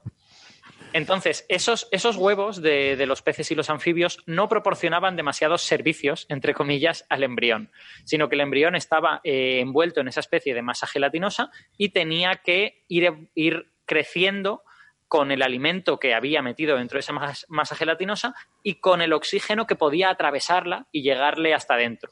Eso quiere decir que esos huevos no podían ser muy grandes y los embriones tampoco podían ser muy grandes. Eso es. Eh, Un ejemplo de ello que tenemos hoy en día para los oyentes son los huevos de los peces Mm. y los de los anfibios. Eh, son aquellos huevos que necesitan agua. Tenían que poner ahí el huevo en el agua. ¿Por qué? Porque fuera de agua se secaban y el animal moría. Vale. Son huevos que, tenía, que tienen que estar dentro de agua porque son blanditos y necesitan ese agua. Y también el agua es una manera de hacerle llegar el oxígeno y hacerle llegar una serie de cosas al embrión. Porque el, huevo, digamos, no tiene capacidad de hacer nada en ese sentido. Algunos oyentes a lo mejor se sorprenden en plan de, pero bueno, que es que hay huevos que tienen como un bar y un, un vagón restaurante. Pues, pues sí, los huevos de los amniotas sí tienen ese tipo de cosas, ¿vale? Los huevos de los anfibios no. Y de hecho, el hecho de que esos huevos tengan que ser pequeñitos para que esto ocurra es una explicación de por qué los anfibios necesitan metamorfosis. Los anfibios, cuando nacen, son muy chiquitines, porque dentro del huevo no han podido hacer gran cosa más y han de desarrollarse durante, durante su vida fuera del huevo. Bueno, ¿qué es lo que hicieron los primeros amniotas? Pues los primeros amniotas, la, la innovación evolutiva fundamental es que el huevo posee cavidades internas posee cavidades rodeadas de membranas. Y esas diversas cavidades tienen diversas funcionalidades. Por ejemplo, todo el alimento está rodeado de una membrana y forma lo que llamaríamos la yema del huevo. El propio embrión está rodeado de otra membrana, que es el amnio. Hay otra membrana que es el alantoides, que rodea toda una zona que sirve para proporcionar oxígeno al embrión y para retirar los desechos del embrión. Entonces, de repente, de un huevo sin rela- relativamente sin estructura, pasamos a un huevo que tiene toda una serie de dotaciones para que el embrión se pueda alimentar de manera correcta. Además, a todas estas dotaciones se le añade que el huevo se endurece por fuera y ya puede ponerse en tierra firme. Y a partir de ahí, los animales de verdad conquistan la tierra firme. Los animales eh, vertebrados, eh, cuidado, que los invertebrados la habían conquistado hacía muchísimo tiempo. Hmm. Durante, durante casi todo el carbonífero, los invertebrados son los reyes de, de la, de la tierra firme. Y además, como hay mucho más oxígeno, se hacen muy grandes. El carbonífero, que es hace 300 y pico millones de años, es cuando hay libélulas de un metro y todas Sí, estas. Daba mucho miedo eso cuando ves las recreaciones est- estas artísticas que te ponen de aquella época y ves esos helicópteros, porque aquí ya no eran libélulas, eran drones. Vamos. Imagínate los mosquitos. El aután que tenías que usar era de tamaño que Bueno. no cisterna. Los mosquitos eran como, como perros y gatos, vamos. Era, era un mundo interesantísimo. Algún día tenemos que hacer un programa especial del carbonífero porque la vegetación era diferente, pero sin embargo había bosques, el concepto de bosque era distinto, los animales eran distintos. Era un, un momento súper interesante de, de la historia de la vida. Era todo como Eh, muy grande, ¿no?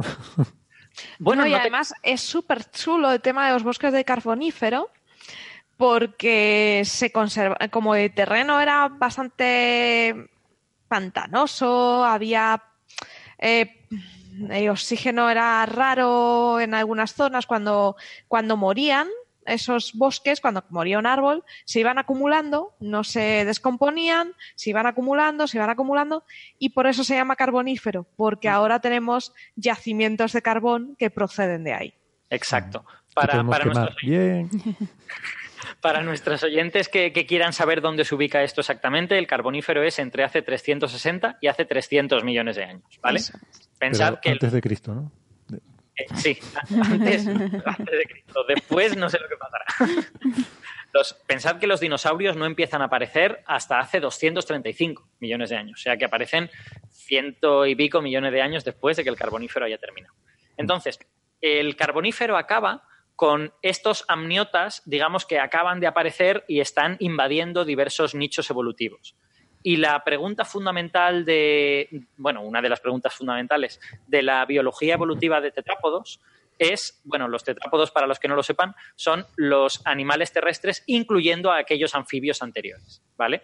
Y cuando ya pasamos a solo los que tienen estas membranas dentro del huevo y huevos duros, pues hablamos de amniotas. Huevos Eh, duros.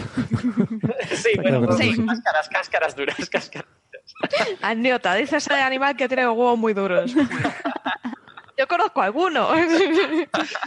Un huevón de animal.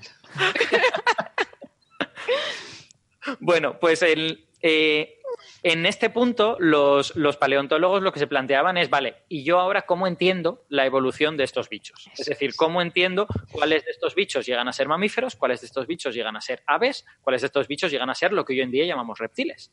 Y las primeras clasificaciones, aunque parecía razonable hacerlo así, resultaron ser un poco naifs. Las primeras clasificaciones lo que hacían era observar el cráneo y ver cuántos agujeros tenían. Nosotros no estamos acostumbrados a tener agujeros, el cráneo humano no tiene agujeros, ¿vale?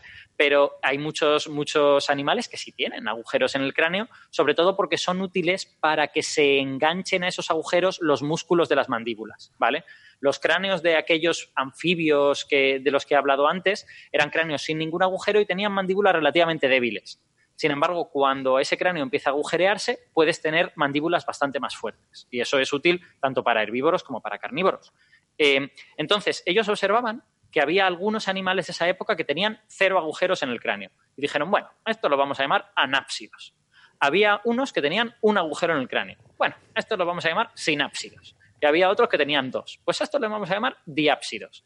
Y fíjate que ya lo tenemos todo resuelto. Porque las tortugas de hoy en día tienen cero agujeros en el cráneo, bueno, son anápsidos. Los pájaros tienen, tienen dos, son diápsidos, perfecto. Y los mamíferos tienen uno. Perfecto, son sinápsidos. En nuestro caso, simplemente ese agujero se ha cerrado en el, en el paso de la evolución. De hecho, en la mayoría de los mamíferos. Creo que hay alguno, pero muy pocos, que todavía, que todavía tengan ese agujero. Eh, entonces, bueno, parecía que ya estaba todo resuelto. Oye, mira, ya he entendido de dónde han salido las principales ramas que, que contemplo hoy en día. Bueno, todo eso estaba terriblemente mal, ¿vale? Como han, como han terminado demostrando los estudios moleculares, de genéticos y todo esto, ¿vale? De hecho, si veis el, el árbol, era un cachondeo, porque Eh. estábamos todos emparentados y luego era muy aleatorio. Ahora, hoy en día sabemos, por ejemplo, que las tortugas que tienen cero agujeros en su cráneo son parientes muy cercanos de los diápsidos, por lo tanto, los dos agujeros debieron cerrarse en algún momento.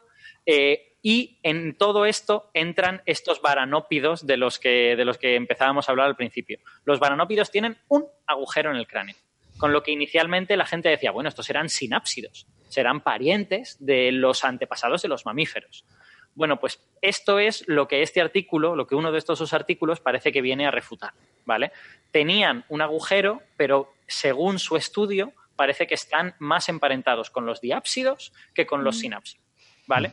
Por lo tanto, lo que, lo que viene a descubrir este estudio y, y, muchos otros anteriores, incluyendo cuando se descubrió que las tortugas estaban también dentro, es que el número de agujeros del cráneo no es un buen indicador evolutivo. No ha sido muy conservado a lo largo de la historia evolutiva, sino que se han podido desarrollar agujeros y cerrarse un poco a demanda de lo que las diferentes ramas de la vida necesitaban.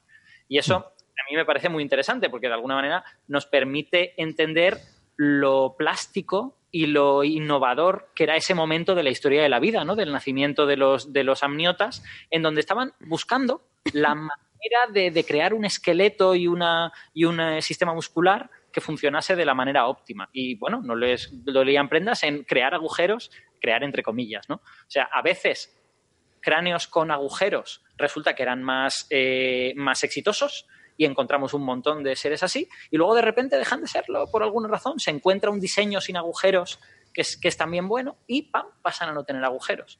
Claro, pensad que un cráneo con agujeros es también más débil, por lo tanto, en una lucha con un depredador o algo de esto puedes tener más problemas. Entonces, si encuentras una manera de tener una buena mandíbula sin agujeros, pues posiblemente puedes sobrevivir mejor. Entonces, eh, es, eh, lo interesante de este artículo, en mi opinión, es que de nuevo pone una, un elemento más en hacer caer esta gran construcción de que los agujeros del cráneo son fundamentales para clasificar los, los, amniotas. Pues resulta que cada vez más vamos viendo que no y que probablemente estos varanópidos pues es posible que estén emparentados con los diápsidos más que con ninguna otra cosa. Ahora bien, hay que tener un poquito de cuidado porque este es un estudio morfológico, yo creo que ya lo hemos dicho alguna vez. Los estudios más fiables son los estudios genéticos, son los estudios en los que podemos coger genética de diversas, de diversas especies y compararlas. Con los varanópidos no podemos, están todos extintos, no hay ADN de esos bichos. Entonces, lo que hacemos es coger diversas características de sus restos, de sus esqueletos sobre todo, eh, las ponemos en matrices diciendo, ¿tiene esta característica? Sí, no. Y hay una serie de programas que analizan cuál es eh, la manera estadísticamente más probable en que un ejemplar inicial con ciertas características llega a convertirse en 27 ejemplares finales con características diferentes. Y eso nos da pues una evolución filogenética, pero en base a morfología. Así que hay que tener cuidado. Esto es interesante, pero muchos estudios morfológicos se contradicen entre sí. Así que ya veremos eh, si saldrán otros estudios que dirán, pues no, resulta que los paranópidos sí que eran sinápsidos. Pero pero por lo menos establece la duda, ¿no? Y nos, y nos, dice que hay que tener mucho cuidado, que cosas que parecen obvias, pues resulta que a lo mejor no son tan obvias. Sí, no, la verdad es que esta clasificación nueva tiene bastante sentido. Si vas comparando y tal, tiene, me parece más mmm, lógica que la que teníamos. Yo creo que, Alberto, me parece que me habías dicho que más o menos era esta la hora que nos tenías que dejar o te puedes quedar todavía un rato más. Eh, no, me debería, me debería estar yendo porque ¿no? es posible vale. hasta que me estén esperando ya. Vale, vale. Pues venga, vete tranquilo que no queremos que llegues tarde a, a tus compromisos. Eh, gracias vale, por, lamento, por, haber estado lamento hoy. No, lamento no poder quedarme a la parte del cuidado de las crías, pero porque además el artículo me lo he leído mucho más por encima. Pero bueno, os escucharé luego y así ya me entero. Vale, okay. me escuchas en el podcast. Muy bien, pues gracias Alberto. Hasta luego. Venga, que tengas feliz chao. año, feliz entrada de año. Todo por tu explicación, muy buena. Hasta luego. Chao. Bueno, eh, a mí la verdad es que mmm, de los dos artículos me parece más interesante el primero, ¿no? Eso del cuidado de las crías, porque el otro al fin y al cabo es clasificación de cosas. Yo no entiendo qué manía tiene esta gente que trabaja en estos temas de estar clasificando no, si esta es de esta la, rama de aquella. La clasificación nos ayuda mucho, entonces sí que es vital tener una buena clasificación para luego saber por dónde te andas, porque si no es muy complicado. Así que el segundo artículo es muy bonito, sobre todo porque hace un, es un triple descubrimiento, ¿vale? Se ha descubierto no solo una nueva especie, además un nuevo, ¿cómo llamar? Un nuevo grupo, eh, un nuevo género de sinapsis, de, vara, de varanópido. Es que esto es un cachoteo. pues eso, un nuevo género de varanópido y una nueva especie. Es súper chulo. Y aún encima, mirando el fósil, te encuentras una criaturita pequeñita que dices, ahí va, si parece un chiquitín. Y efectivamente, parece que es una cría. Y claro, mucha gente te puede decir, bueno, puede ser una cría o puede ser un ejemplar que estuviera ahí muerto y tal. No. ¿Por qué se sabe que era una cría? Muy fácil, por la posición en la que están. Tienen pinta de estar como si fuera en una madriguera. Entonces están en pose de madriguera y está el ejemplar adulto y se ve una cría. Eh, ¿Qué pasa? Que este fósil no está muy, muy bien conservado, entonces solo hay un pequeño ejemplar. No ha pasado como en fósiles de 40 millones de años más tarde, que sí que se ha visto otro tipo de varanópido, también eh, con bastantes crías, ¿no? Pero en este caso está adelantando 40 millones de años eh, la aparición del cuidado de, las crías. Y esto es súper bonito. Porque está la cría con. Está el padre y la cría. Su padre o madre. ¿no? Padre barra madre con la cría, ¿no? Eso es. Además, eso está en posición de madriguera. Eh, se ve que debían estar en, la madriguera. Tuvo que haber un, eh, un derrumbamiento y quedarse ahí. Porque ni los cuerpos se han desplazado, ni no hay desplazamiento, ni hay mucha deformación. Entonces está y además se, sabe que la madre le estaba diciendo ven a comer y el otro le está diciendo cinco minutos más que tengo que guardar. Así es como se sabe que era, sí, sí, sí. No, la verdad es que la nueva especie, que no lo he dicho, perdón, es, se llama Dendromaya unamaquiensis y se ha encontrado en Nueva Escocia, en Canadá. En Canadá. Y son del periodo carbonífero. A mí lo que me gusta es eso, que dice que el adulto estaba como arropando con la cola al pequeño, ¿no? Sí, es que es muy bonito. Mm. De hecho, si veis el, esquema de los fósiles, el pequeñajo se le, se le ve solo, porque de ahí padre ves las patas traseras, eh, la cadera, patas traseras y parte de la columna vertebral. Y eso es lo que ha, ayudado a identificar a la nueva especie por por la cadera, que es diferente. Y el pequeñajo asoma al lado de una de las patas, se ve una cabecita minúscula de, la cría. Además, han descubierto que no tiene caninos. Y esto ha ayudado a entender que a este tipo de animales los caninos les salían un poquito más tarde. Curioso. O sea, ha ayudado, ha abierto un montón de puertas. Sabe, eh, tener crías, vas viendo cómo evoluciona eh, a, lo largo de su crecimiento. Eh, descubres una nueva especie, descubres que hay cuidado de crías. Es, es algo, un descubrimiento espectacular. Dice, eh, estoy viendo unas declaraciones de, de una, una, de las autoras, Hilary Madin, que dice que si bien existen diferentes tipos de de cuidados parentales, lo que es lo más complicado y costoso es el cuidado prolongado durante bastante tiempo mm, posterior al nacimiento, ¿no? Digo, esta tiene hijos quinceañeros, seguro, tiene, tiene adolescentes. Sí, sí, sí, sí. No, o igual, o igual tiene un hijo de 35 años que no se va ni a tiro. Sí, sí, sí. Y le dice, Manolito, hijo, ¿cuándo te vas a independizar? Y el otro, pues que está la cosa muy, muy, Está la cosa muy mal. Son los cuidados muy, muy prolongados después del nacimiento. Sí, no, pensad que, a ver, en, los animales, eh, cuidar de una cría eh, es un gasto de energía por los padres, tienes que construir madrigueras, es un consumo de recursos muy elevado.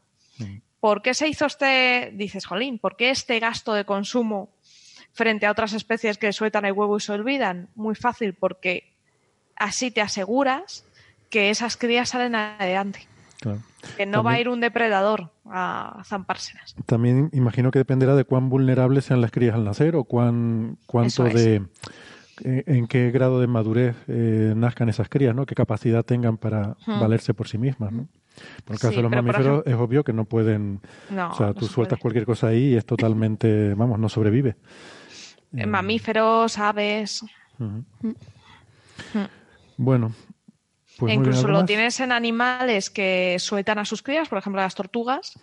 Eh, de una nidada de muchísimas tortugas salen adelante una parte muy, muy pequeña. Claro, y juegan con estadística y probabilidad, ¿no? Sí, es muy poco probable sobrevivir.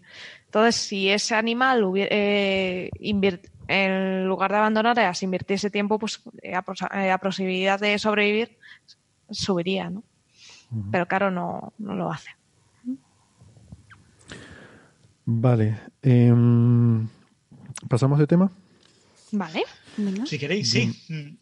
Eh, otro de, los artículos así que han sido algo llamativos estos días eh, es un trabajo que además tiene colaboración de compañeros nuestros del Instituto de Astrofísica de Andalucía.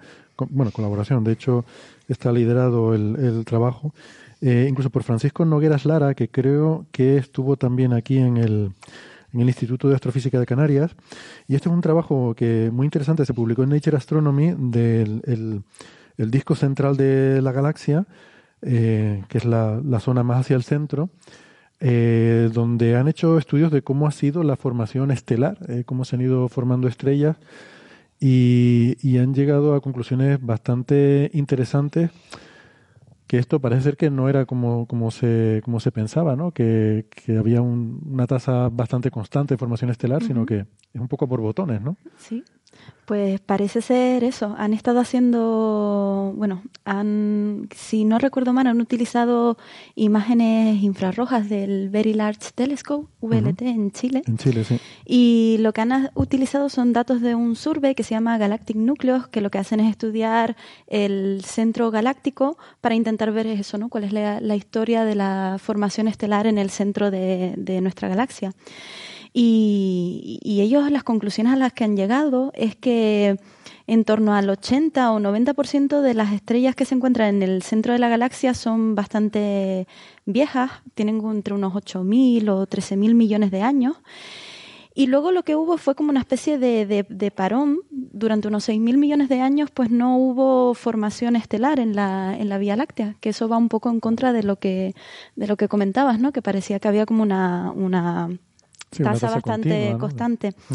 Y luego hablan que hace como unos mil millones de años eh, se formó el 5% de, de, de, las estrellas que se encuentran en el centro galáctico y esto duró como unos 100 millones de años y esto dio lugar después a una serie de, de supernovas, unas, creo que decían aquí unas 100.000 o 200.000 supernovas de tipo Core Collapse eh, que, que, han dado lugar pues a esto. Creo que en, una nota de prensa decían que eran los, mm, ¿cómo lo decían? Los mayores estallidos. creo que hablaban del, episodio más violento, De, la, de la historia de la galaxia, por esas 100.000 supernovas. Exacto. Y esto aparte también nos da información sobre el agujero negro supermasivo que está en el centro de, de la galaxia, porque dice que bueno que la mayor parte de, de, la masa del mismo pues tiene que haber sido mm, adquirida al principio de la historia de, de la propia de la propia Vía Láctea. o sea que en el primer, mm. eh, los primeros mil millones de años ya prácticamente estaba formado con la masa que tiene ahora. ¿no? Exacto. Y también en este... O sea que luego no había suficiente gas para seguir acretando, sino que ya o sea, engordó mucho al principio y ya se tragó todo lo que había alrededor y ya no creció mucho más, ¿no? Sí. Luego lo que, lo que dicen, o sea, de este último periodo de formación estelar, que eh, una cosa interesante es que la, la, tasa de formación estelar fue un poco más, más alta de lo, de lo normal. Eh, creo que en la Vía Láctea la tasa es de una a dos masas solares por año y en ese periodo fue de unas... La actual, ¿no? La actual. y, en, y en ese periodo fue de unas 100 masas solares mm, por año. Y a mí lo que me parece muy interesante es que enlazan esto con un tema que son las, las burbujas de Fermi, que no sé si saben de lo que son, hablan de ello un poco, que a mí ah, me interesa especialmente porque está un poco conectado por mi campo. Fermi es un satélite de rayos gamma que en el 2011 publicó en Science un artículo en el que decían que ellos veían unas estructuras eh, que salían, eh, que se como una forma de una especie de burbujas que, salían, parece ser, del centro de la galaxia y se extendían unos 25.000 años luz hacia por decirlo así, hacia arriba y hacia abajo. lo, lo, lo entendemos, que sea ¿no? hacia arriba y hacia abajo. Si vemos el plano galáctico, pues en una dirección y en la Sí, otra, ¿no? exacto. Eh, Eh, perpendicularmente al plano desde el centro, ¿no? Exacto. Y Sí, como si fueran un 8, un 8 tremendo, dos grandes bolas y el plano galáctico estuviera en medio de ambas. exacto. Y son unas burbujas enormes, ¿no? Porque se, estén, se Pero se ven rayos gamma, o sea, lo que ves es como, ¿qué ves? ¿El Sí, contorno es de una un- esfera o algo así? Sí, se vería eso, como decía Francis, como una especie de ocho. Serían como dos burbujas y que salen eh, del, del centro del... Si, si tuvieras el plano galáctico de Canto, pues verías como dos burbujas. ¿Pero ves rayos gamma de todo el chorro Entonces- o solo lo que es la superficie de las burbujas? Ves como de- una, como una emisión difusa, Difusa. de toda Ah, la, vale, toda vale. la burbuja. Y entonces, bueno, Fer- eh, cuando Fermi, mm, eh, bueno, mm, cuando digamos que estas burbujas de Fermi, pues se cree que, que provienen precisamente de eso, de una- alguna emisión de este, de este mm, de este agujero negro central y, y- y se creía pues que tenía unos 10 millones de años de, de antigüedad. Y aquí entonces ellos intentan un poco explicar estas burbujas de Fermi a través de eh, este episodio de formación estelar, de este último episodio de formación estelar, eh, diciendo que de quizás... esas últimas 100.000 supernovas. Exacto, diciendo que quizás estas 100.000 estas 100.000 supernovas han contribuido también a la, a la producción de las burbujas de Fermi, Ah, curioso. lo cual me resulta bastante interesante. ¿Cuadran los tiempos más o menos con eso? Mm, claro, más o menos, o sea, las burbujas de Fermi decían que tenían más o menos, eh, se databan con unos, con unos 10 millones de años, hace unos 10 millones de años, y esto ocurrió hace unos mil millones, con un, durando unos 100 millones. Entonces, no es exactamente lo- el mismo tiempo, pero bueno, tampoco sé hasta qué punto la datación de las burbujas de Fermi es, es exacta. Que a lo mejor eso depende de la velocidad que tú asumes del chorro y a lo mejor la digamos que el frente de choque de la supernova sería más lento que el que esperarías del agujero negro y por eso no sé por Sí. porque cuando dijiste los 10 millones de años no me cuadró mucho Claro. los tiempos pero si Te digo, de todas formas, de las burbujas de Fermi es algo que, que, que se desconoce bastante todavía. O sea, se, se cree que tiene que estar asociado evidentemente a un proceso de que ha habido acreción en el agujero negro del, del centro de nuestra galaxia y ha habido un proceso de eyección de, de materia.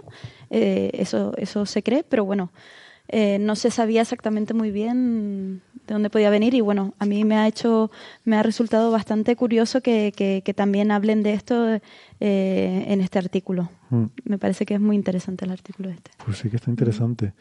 Eh, te quería preguntar, porque entonces aquí dicen que durante este periodo, entonces nuestra galaxia eh, debió ser muy parecida a estas galaxias que llaman um, starburst, ¿no? De estallido, estallido estelar, estallido de formación estelar. No hay galaxias donde vemos que hay Sí. una, una brutalidad de formación estelar. Y, y entonces, bueno, pues es posible que las galaxias simplemente en algún momento de su vida pasen por esta etapa, ¿no? Que, Sí. es una etapa que, que se pasa en la vida de la galaxia, ¿no? Esto es- Sí. Aquí lo que decían es que a lo mejor también este último periodo... Ponte, perdona, Uy, ponte el micro un poquito más Que se me- que se me va cae el bajando. micro. Sí, mejor. que Así aquí, te escuchamos mejor. aquí lo que decían también es que a lo mejor lo que puede haber pasado es que en algún momento haya venido alguna galaxia enana más cercana o que, que se haya aproximado lo suficiente como para que haya habido una inyección de materia o de gas Mm. eh, adicional y que por eso a lo mejor ha habido este como remonte de, de actividad Mm. O a lo mejor la perturbación gravitatoria, que haya sacudido un poco el Sí, árbol y haya hecho así. caer mm, cosas hacia adentro, ¿no? Sí, mencionan de hecho la galaxia enana Sagitario, ¿no? La que Ujú. tiene formado una especie de stream, star stream, ¿no? Este gran chorro que es que podemos observar Ujú. y puede haber influido. Esto es muy, muy interesante porque nos muestra que, que las hipótesis sencillas de que todo en el universo es súper igual, de que no evolucionan las cosas, pues son mentiras, ¿no? Las cosas evolucionan, lo que pasa es que tenemos que descubrirlo, tenemos que desvelarlo, ¿no? Y también comentan el tema de la barra, que la barra en, la vía- en el núcleo de la Vía Láctea es relativamente reciente eh, comparado con lo que se pensaba. ¿no? O sea, que, que hay muchas cosas que de nuestra propia galaxia que aún ignoramos fundamentalmente porque estamos dentro de ella y no podemos y, no- y además porque no podemos ver en detalle el pasado. ¿no? No vemos el pasado, claro, solo vemos el presente y tratamos de extrapolar hacia atrás lo que ha ocurrido, ¿no? Pero bueno, sí que tenemos evidencia y hemos comentado en algún episodio reciente de estos mergers que han tenido Sí. lugar, ¿no? O sea, que de esto que se llama canibalismo galáctico, que le llaman. Sí, sí. Bien nos gusta poner nombres a las cosas ¿no? un poco A llamativos. mí me encanta, me encanta lo de canibalismo galáctico. Sí, está muy guay. Eh, una cosa curiosa es que mm, eh, realmente hay una asociación muy directa entre formación estelar y supernovas. ¿no? Eh, o sea, puede sonar un poco paradójico, pero cuando queremos estudiar formación estelar lo que buscamos es supernovas.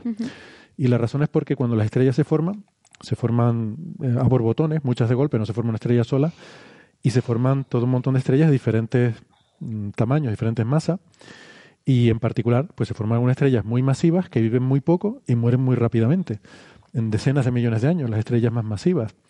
Entonces, la forma de identificar un sitio donde están naciendo estrellas es ver justamente esta, el- la huella de estas supernovas, porque las estrellas, mm, estas estrellas más masivas explotan rápidamente y si, si se están formando estrellas, pues se estarán formando estas supernovas y, y explotarán y estarás viendo esas explosiones. Una vez que ya se dejan de formar estrellas, ya habrán desaparecido todas esas estrellas masivas y ya dejas de ver esas supernovas, ¿no? Por lo tanto, los sitios donde ves la huella de estas explosiones de supernovas son los sitios o, eh, bueno, las huellas de supernovas o bien la mm, también esto es un poco más sutil, pero también la emisión de eh, gas eh, ionizado eh, porque se produce por la luz ultravioleta de estrellas muy masivas, muy calientes que ionizan ese gas, pero luego esas estrellas viven poco. Entonces, si estás viendo eso, es que ahí se acaban de formar estrellas recientemente porque es que esas estrellas viven poco y si no, no las verías. ¿no? Eso es un poco la... Claro, viven poco en escalas astronómicas, ¿no? Exacto. A escalas humanas, pues son millones de años. Eh, bueno, pues, pues muy interesante, muy, interesante este artículo, ¿no? Em, no sé si es mi impresión, pero creo que en los últimos, no sé, el último año, dos años, mm, parece que están saliendo muchos trabajos sobre la historia de nuestra propia galaxia, que no sé si tendrá que ver con Gaia también, claro, que está dando muchos Claro. datos, pero aquí no entra para nada Gaia, creo. No. Pero, pero bueno, sí que parece que hay un eh, mayor número de artículos sobre la historia de nuestra galaxia, ¿no? Está, está interesante. Y luego también de astrofísica, eh, teníamos otro paper que es de estos así un poco, no sé, quizás no es demasiado interesante, pero es como bonito, ¿no? Es divertido, eh, evocador, si se quiere, que es que eh, hay dos investigadores de, de Alemania, del Max Planck Institute eh, for Astronomy, que les ha dado por calcular las trayectorias, o sea, eso de ponerse a predecir el futuro de forma determinista, y han cogido las trayectorias de las ondas espaciales que están abandonando el sistema solar, que son las dos Pioneer y las dos Voyager, y extrapolarlas al futuro a ver por dónde van a pasar. Claro, no solo extrapolando la trayectoria, sino también las estrellas eh, que conocemos, bueno, medidas por Gaia, precisamente, hablando ahora de Gaia, eh, y bueno, les ha dado por extrapolar eso, ¿no? Sí. Y ver a dónde van a llegar. ¿Quién va voy yo? Sí, tú misma, venga, que has hablado poco hoy. Bueno, pues, bueno, es que como soy la nueva, pues me estoy Como, acostumbrando. como eres la nueva, pues te vamos cogiendo aquí a, a hacer el trabajo.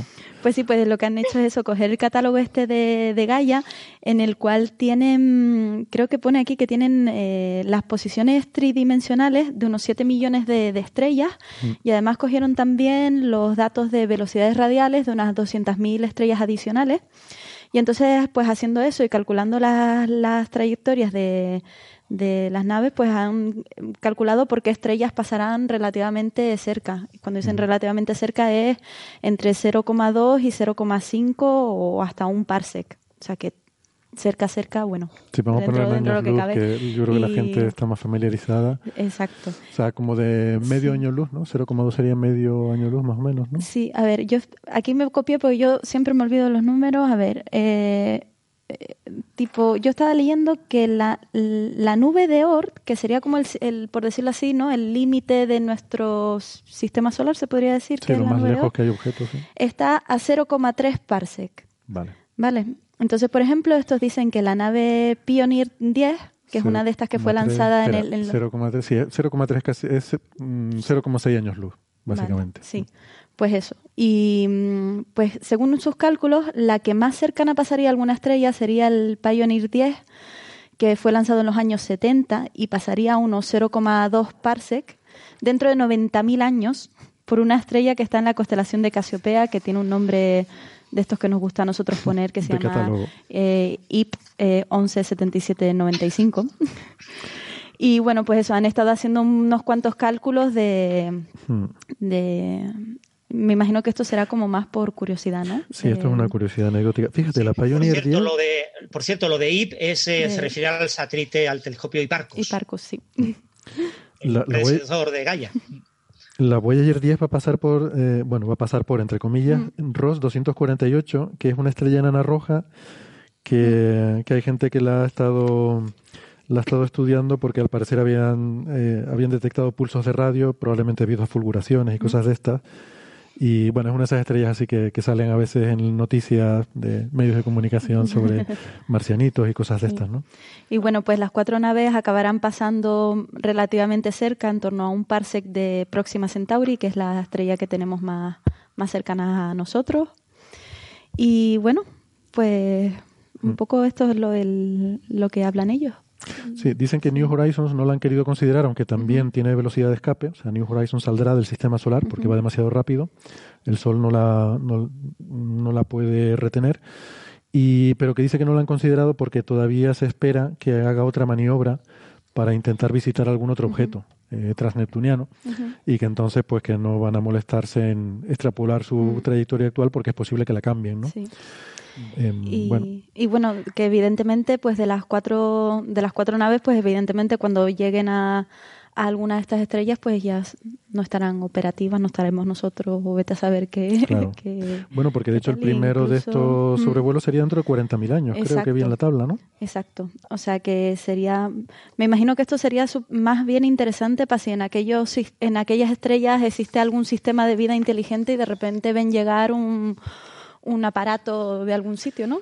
Sí, pero un aparato apagado a un año luz, mm, Es muy, complicado. muy inteligentes tienen que ser para verlo llegar. ¿eh? De todas formas, al final, ellos mismos Mm. lo dicen, esto, esto al final es un ejercicio, mm, es una gracieta más que otra cosa, porque fíjate, dicen que, que bueno, que con la, esto lo hicieron con el release 2 de Gaia, ¿no?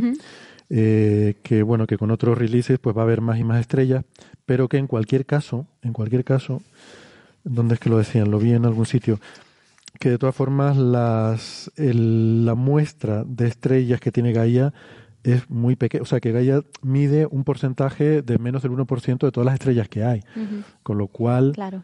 mm, bueno, eh, es probable que encuentren otra alguna otra estrella antes que esta, ¿no?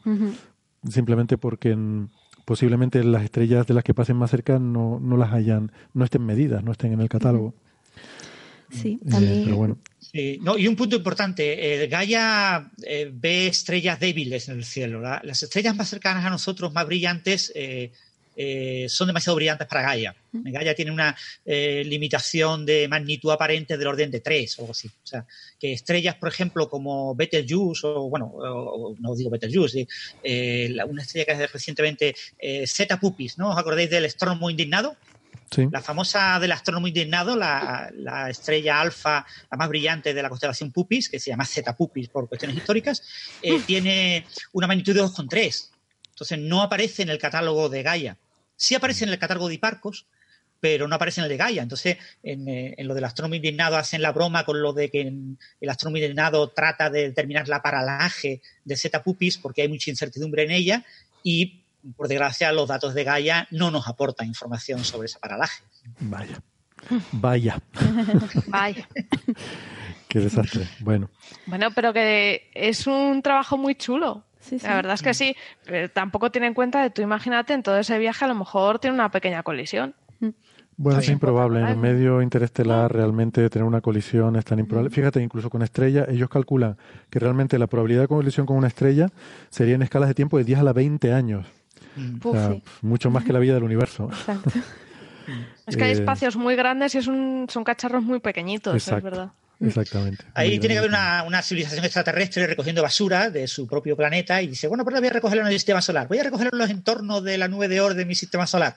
Y entonces al recoger basura se encuentre con estas pequeñas sondas, pues son sondas extremadamente ridículas que detectarlas será extremadamente improbable, eh, salvo que eh, de manera sistemática te pongas a buscar este tipo de objetos. No, yo, yo creo que ni buscándolo. Sí, ¿eh? O sea, esto es tan pequeño y tan Es tan pequeño y va tan rápido.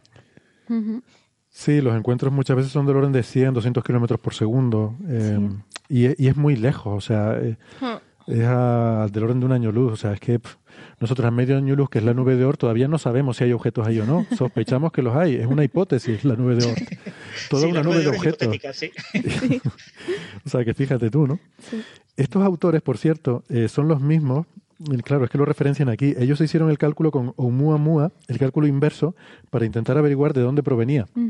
Tienen un artículo del año pasado, ellos dos, y bueno, se llaman Corinne Baylor Jones y David Farnokia, o Farnochia, porque tiene dos E, y se hicieron un cálculo de coger la trayectoria de Oumuamua y extrapolarla hacia atrás eh, para ver de dónde podría provenir, ¿no? Y bueno, identificaron algunos candidatos, pero es demasiado complejo el problema, porque eh, también parece ser que encuentros con enanas marrones pues podrían haber desviado la trayectoria. Eh, bueno, en fin, es complicado. Pero tienen un paper en Astronomy Astrophysics del año pasado.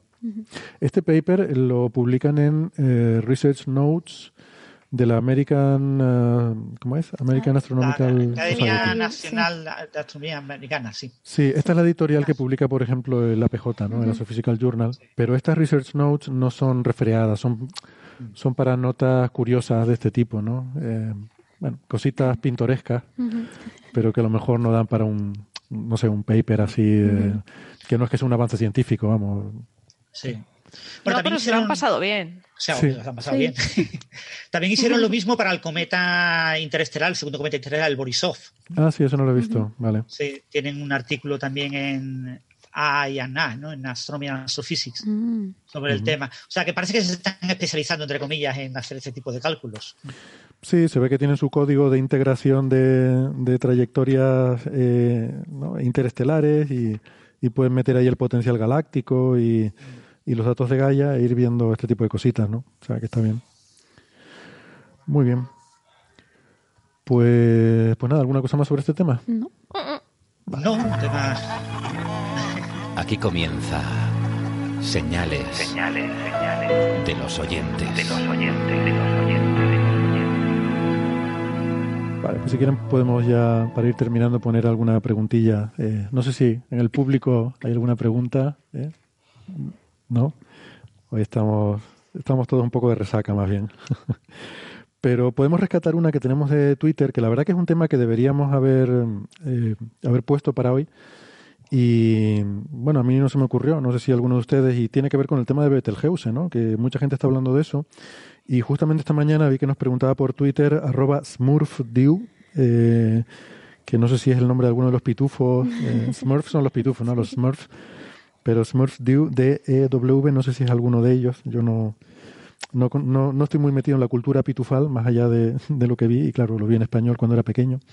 Pero nos preguntaba por la historia esta de Betelgeuse, que Betel, Betelgeuse, que está saliendo en muchos medios de comunicación con cierta alarma porque se está oscureciendo mucho. Y, y, y es verdad, si ahora sales al, al, miras al cielo y ves Betelgeuse, está más, está menos brillante uh -huh. de lo habitual. Y bueno, como tenemos esta cosa de que cualquier día Betelgeuse explota y no sabemos cuándo va a ser, o sea, es, es una es un candidato a supernova, está muy cerca y sabemos que está ya en, el, en, su fase de estertores finales hasta el punto de que ya está en la fase en la que ya no podemos predecir. Eh, uh -huh. eh, pero claro, son escalas en principio del orden de 100.000 años, ¿no? Entonces, bueno, siempre hemos sabido que ahí está Betelgeuse, cualquier día explota, pero es cualquier día en escalas de 100.000 uh -huh. años. Y claro, como ahora está teniendo este oscurecimiento tan rápido, pues hay gente que se está preguntando si, si no puede ser ya esto el final, ¿no? Y es lo que nos preguntaba el, eh, el oyente. Entonces, yo me he apuntado algunos datos eh, antes como introducción sobre Betelgeuse que son interesantes. Por ejemplo, eh, es una supergigante, es una estrella muy, muy grande, eh, una supergigante roja, tiene 10 veces la masa del Sol, eh, pero 100.000 veces su luminosidad. Cuando digo 10 veces la masa del Sol es que está entre 10 y 15. Ese es un poco el, la, eh, incertidumbre. ¿eh? Volvemos al tema de que tenemos siempre incertidumbres en nuestras medidas. Y tiene una, luminosidad de algo así como 100.000 veces la del Sol. Es una pasada de grande. Mm, su radio es mil veces el del Sol. También con bastante incertidumbre, pero bueno, entre 800 y mil veces el radio del Sol. Eh, o sea, si lo pusiéramos en el centro del sistema solar, llegaría hasta Júpiter. ¿Vale? Esto es lo, lo grande que estamos hablando de esta estrella. Y está a una distancia de unos 700 años luz. Y esto es muy importante. ¿Por qué? Porque históricamente las supernovas que hemos visto a lo largo de la historia explotar, pues han estado típicamente a miles de años luz, a bastante, bastante más distancia. Eh, la última, que fue la de Kepler, en 1600 y algo, eh, estaba a 20.000 años luz. Y en ese momento se convirtió en la estrella más brillante del cielo, estando a 20.000 años luz. Eh, el cálculo es que cuando Betelgeuse explote, no solo será la más brillante del cielo, o sea, es que está a 700 años luz, está muy, muy cerquita relativamente. Será tan brillante como la luna. Es decir, eh, eh, o sea, Betelgeuse creará sombras de noche. es, supongo que se podrá ver de día, claro. Y, Bueno, bueno, cu- cuidadito por el tema del área, ¿vale? El- el- la, la luna Claro. se medio grado en el cielo, Betelgeuse será puntual. Entonces, claro, sí, sí, seguirá siendo un punto, pero... o sea, mm, que no, no producirá sombras, ¿eh? Pero sí será visible en el cielo diurno, Hmm. como la será luna. visible en el cielo diurno. Sí, ya las, ya las supernovas históricas lo eran, está mucho más. Pero ¿por qué dices que no produce sombras porque sea puntual? ¿Se Pues un puede- punto. Al ser puntual no, no, no, no tiene intensidad suficiente. O sea, el- el- Bueno, no, yo creo que, o sea, el, el- cuando tú coges una luz láser, por ejemplo, puntual, bien focalizada, eh, y apuntas, eh, eh, yo creo No. que no, ¿eh? yo creo que no vas a notar la sombra, no lo sé, pero yo creo que una luz puntual de- equivalente a la luna, o sea, lo que es la, el brillo de la luna colocado en un punto, no produce sombra. Es demasiado poco brillo. mm, vale, no lo sé. Bueno, Pero bueno, vamos a poner la duda, habría que hacer el cálculo. Hacen- vale, lo dejamos, lo dejamos en la duda. No sé si, de todas formas, el concepto de producir sombra o no es relativo a la sensibilidad del ojo, claro. Eh, la cuestión es si tu ojo puede percibir la diferencia entre el suelo iluminado por la luz de Betelgeuse y el que tú taparías, ¿no? O sea, si tiene suficiente sensibilidad para ver el suelo a la luz de Betelgeuse. Ese sería un poco la, eh, el criterio. Bueno, en Los miopes caso. no lo veremos. ¿Los qué, perdona? Los miopes no lo veremos. Mío, pues, ¿Por qué? Es, es sensibilidad, ¿no? No creo que... Eh, lo que no sé si alguno lo veremos, porque yo sigo, en fin, teniendo dudas de que esto vaya a ocurrir a lo largo de nuestra vida. Ojalá. Sería un espectáculo increíble. Pero, a ver, el hecho de que la estrella se oscurezca, hay que entender que el, el exterior de la estrella y el interior están muy desacoplados. O sea, esta estrella, pensemos, la superficie está en Júpiter y el interior está donde está el Sol. El núcleo de Betelgeuse es mucho más pequeño que el Sol. Y no está muy relacionado lo que está pasando en el núcleo con lo que está pasando en la superficie, ¿no? Esta estrella tiene variabilidad porque está pulsando, está emitiendo polvo, o sea, está emitiendo gas que luego se convierte en polvo, y a lo largo del último siglo hemos visto que se oscurece porque se cubre de polvo, tiene mucha convección, o sea, tiene, tiene como la granulación del Sol, pero muy mucho más grande, ¿no? O sea, tiene partes brillantes, partes oscuras, o sea, que es posible que simplemente estemos viendo ahora una parte oscura de la estrella, no, no tiene por qué estar pasando nada más. O, o sí, no lo sabemos, ¿no? Eh, Igual es un mínimo de bounder de Betelgeuse. un mínimo de Maunder de actividad. Son estrellas superactivas, ¿no? Estas gigantes rojas. Entonces, no sé, todo eso hace que sea muy complicado el estudio y, y no sabemos realmente. L- Aquí la clave es, eh, el núcleo de una supergigante de estas normalmente ha terminado de fusionar el hidrógeno y está fusionando helio, ¿vale? Esa fase de fusionar helio dura típicamente del orden de escalas de 100.000 años. Mm, Cuando termina esa fase empieza a fusionar carbono, que es el siguiente elemento, ¿no? Y esa fase ya sí que es mucho más breve. La fusión del carbono dura siglos, del orden de 100 años. Puede ser 50 años, puede ser 200, pero... Y solamente viendo desde fuera no sabemos en qué fase está. Mm, Lo podríamos saber si pudiéramos medir neutrinos, pero claro, mm, estando tan lejos no podemos saberlo. No, no- no hay suficiente flujo de neutrinos para poderlos detectar. Entonces, mm, vista de fuera, no sabemos si está en la fase de quemar helio, en cuyo caso sería tremendamente improbable que viviéramos el- la explosión de Betelgeuse porque son escalas de 100.000 años, o si está ya eh, quemando carbono, en cuyo caso, bueno, pues estaría, estaría ahí, ahí. Así que, así que nada, eh, el oscurecimiento, mm, por lo que yo entiendo y lo que he estado un poco leyendo sobre el asunto, no es síntoma de que vaya a- de que se esté aproximando a su final, eh, ni el hecho de que se aproxime a su final va a producir consecuencias visibles en la superficie antes de que realmente explote. Eh, así que estamos igual que antes. No sabemos, o sea, en cualquier momento. Eh, Betelgeuse puede explotar en cualquier momento en escalas de 100.000 años. Eso es lo único que sabemos, ¿no? No sé si ustedes tienen algo más de información al respecto, pero yo estuve mirando esta mañana un poquito por responder esta pregunta y más o menos la información que veo es esta. O sea, que, que habrá que seguir esperando. esta caída ahora ha sido, en, en tamaño, es comparable a caídas que han ocurrido durante el siglo XX, ¿no? que están ya documentadas. O sea que no, no es una caída de intensidad excepcional en, en el, en el siglo XX por amplitud, pero sí por rapidez. Parece que ha caído más rápido de lo, de lo habitual. Sí. Lo que pasa es que, claro, ahora tenemos unas medidas mucho más precisas, un seguimiento mucho más continuo, eh, que hace pues, eh, muchas décadas no se tenía. Entonces, es posible que algunos de los picos más profundos de- del pasado, que son más profundos que el actual, también hubieran sido muy rápidos. ¿no? Sí. Eh, En cualquier caso, como bien has comentado, esto es un fenómeno puramente superficial y, y mientras no seamos capaces de explorar con un telescopio de neutrinos focalizado a una estrella concreta los neutrinos que produce, es prácticamente imposible ver su, su núcleo.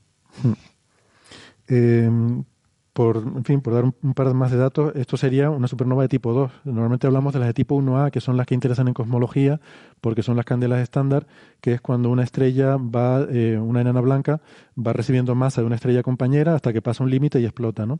Y, y pueden ser incluso recurrentes. Esta no. Esta es las tipo 2, son de colapso del core de la estrella.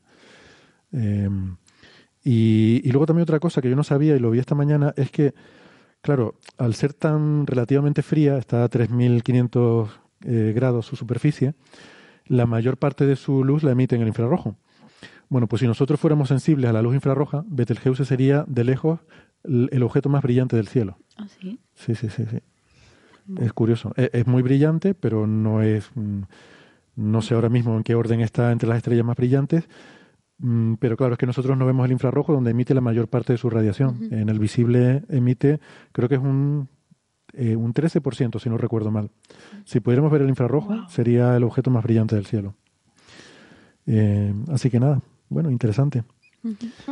Eh, por una parte, hombre, va a dar Betelgeuse, por cierto, es esa estrella, vamos, les invito a los oyentes a que salgan y la miren porque es como, eh, no sé, ver en directo algo, eh, algo que cambia en el universo, ¿no? Que, que cambia en tiempo real, que eso no es muy, muy habitual. Eh, es la estrella, supongo que todo el mundo que esté familiarizado con el cielo la conoce, pero los que no, sería el hombro de Orión. Su hombro, si Orión nos está mirando a nosotros, sería su hombro derecho. O sea, nosotros lo veríamos a la izquierda, ¿no? Por lo menos al hemisferio norte. Creo que en el sur igual se vería, se vería al revés, Al revés. supongo. No estoy seguro. Bueno, es la que está más lejos del cinturón. Mm. Eh, o sea, de los dos hombros de Orión, el que queda más lejos del cinturón, ese es Betelgeuse.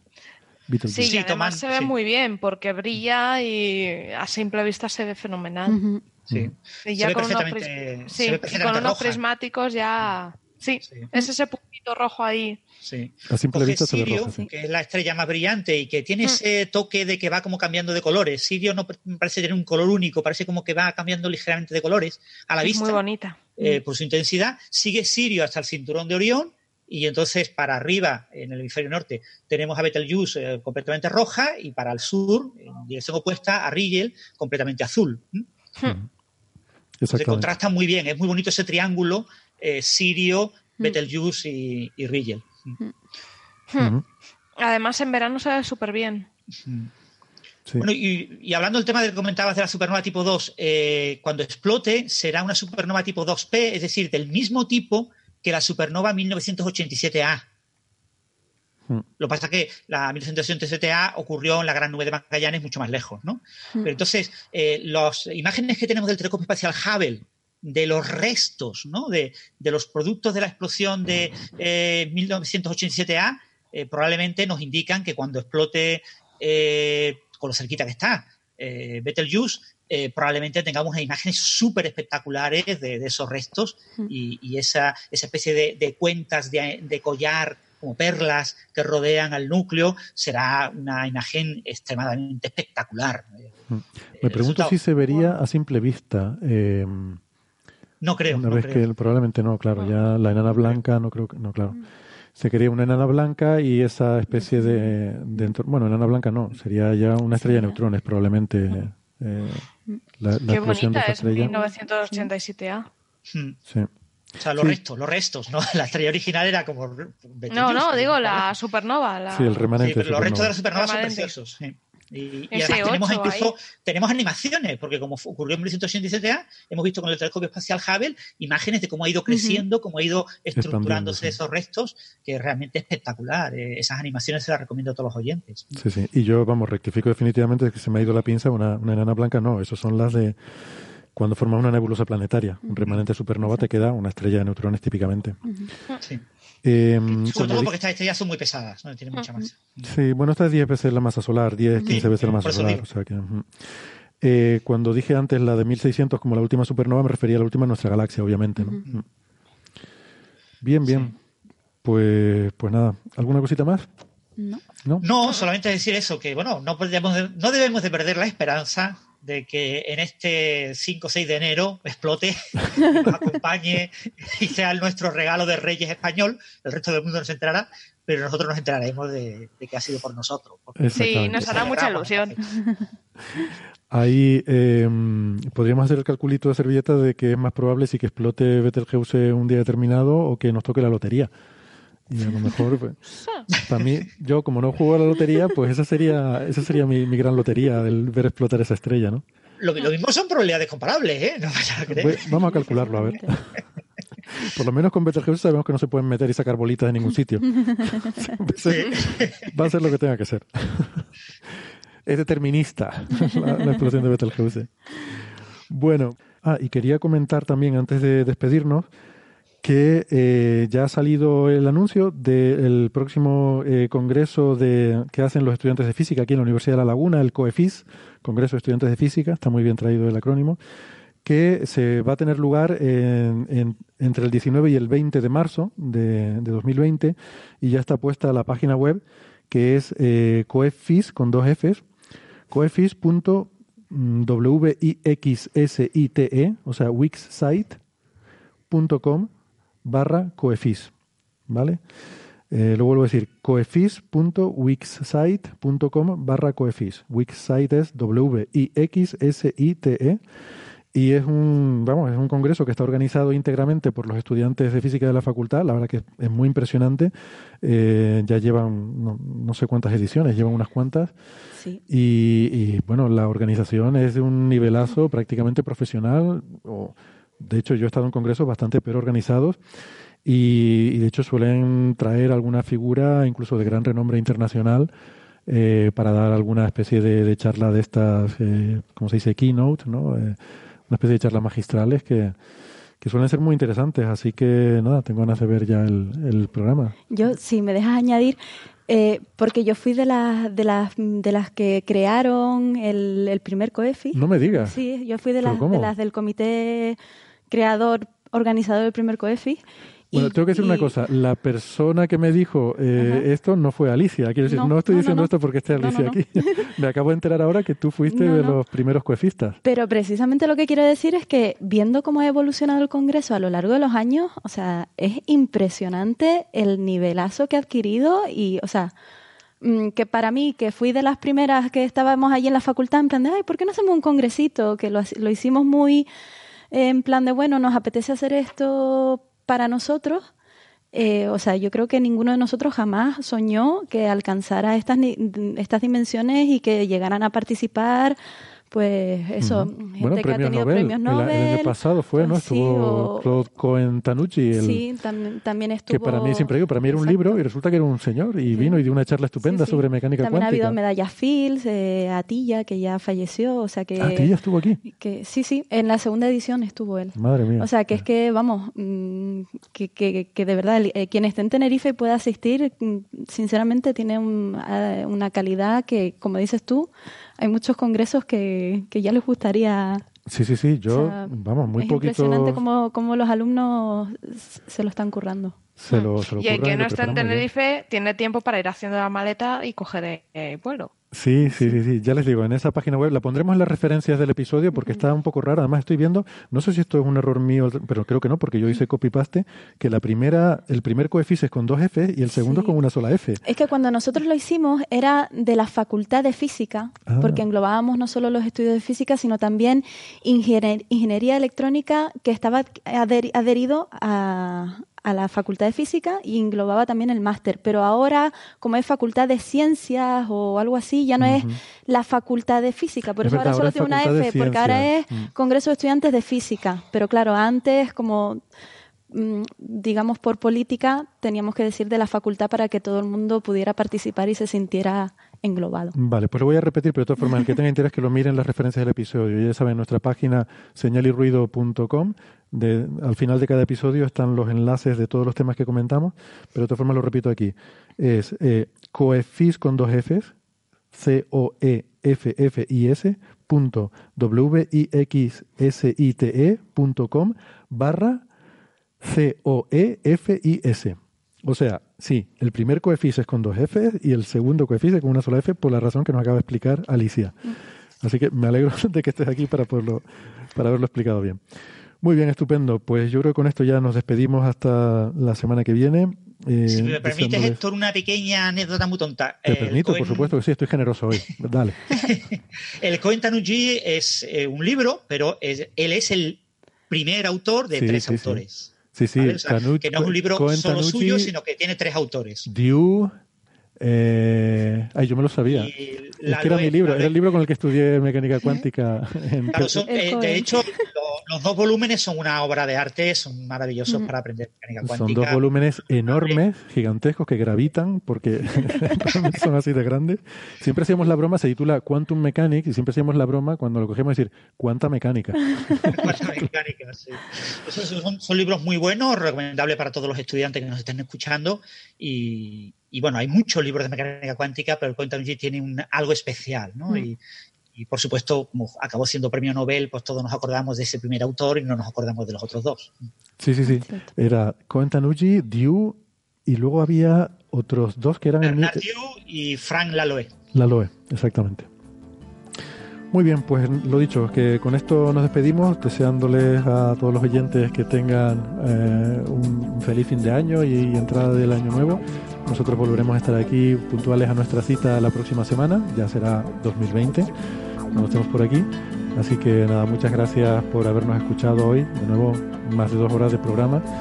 Y, y muchas gracias a los contertulios de hoy, gracias Alicia, Francis, Sara y Alberto que nos dejó también prematuramente, pero gracias a todos. Hasta la semana que viene. Chao. Chao, chao, chao. felices fiestas. Feliz año.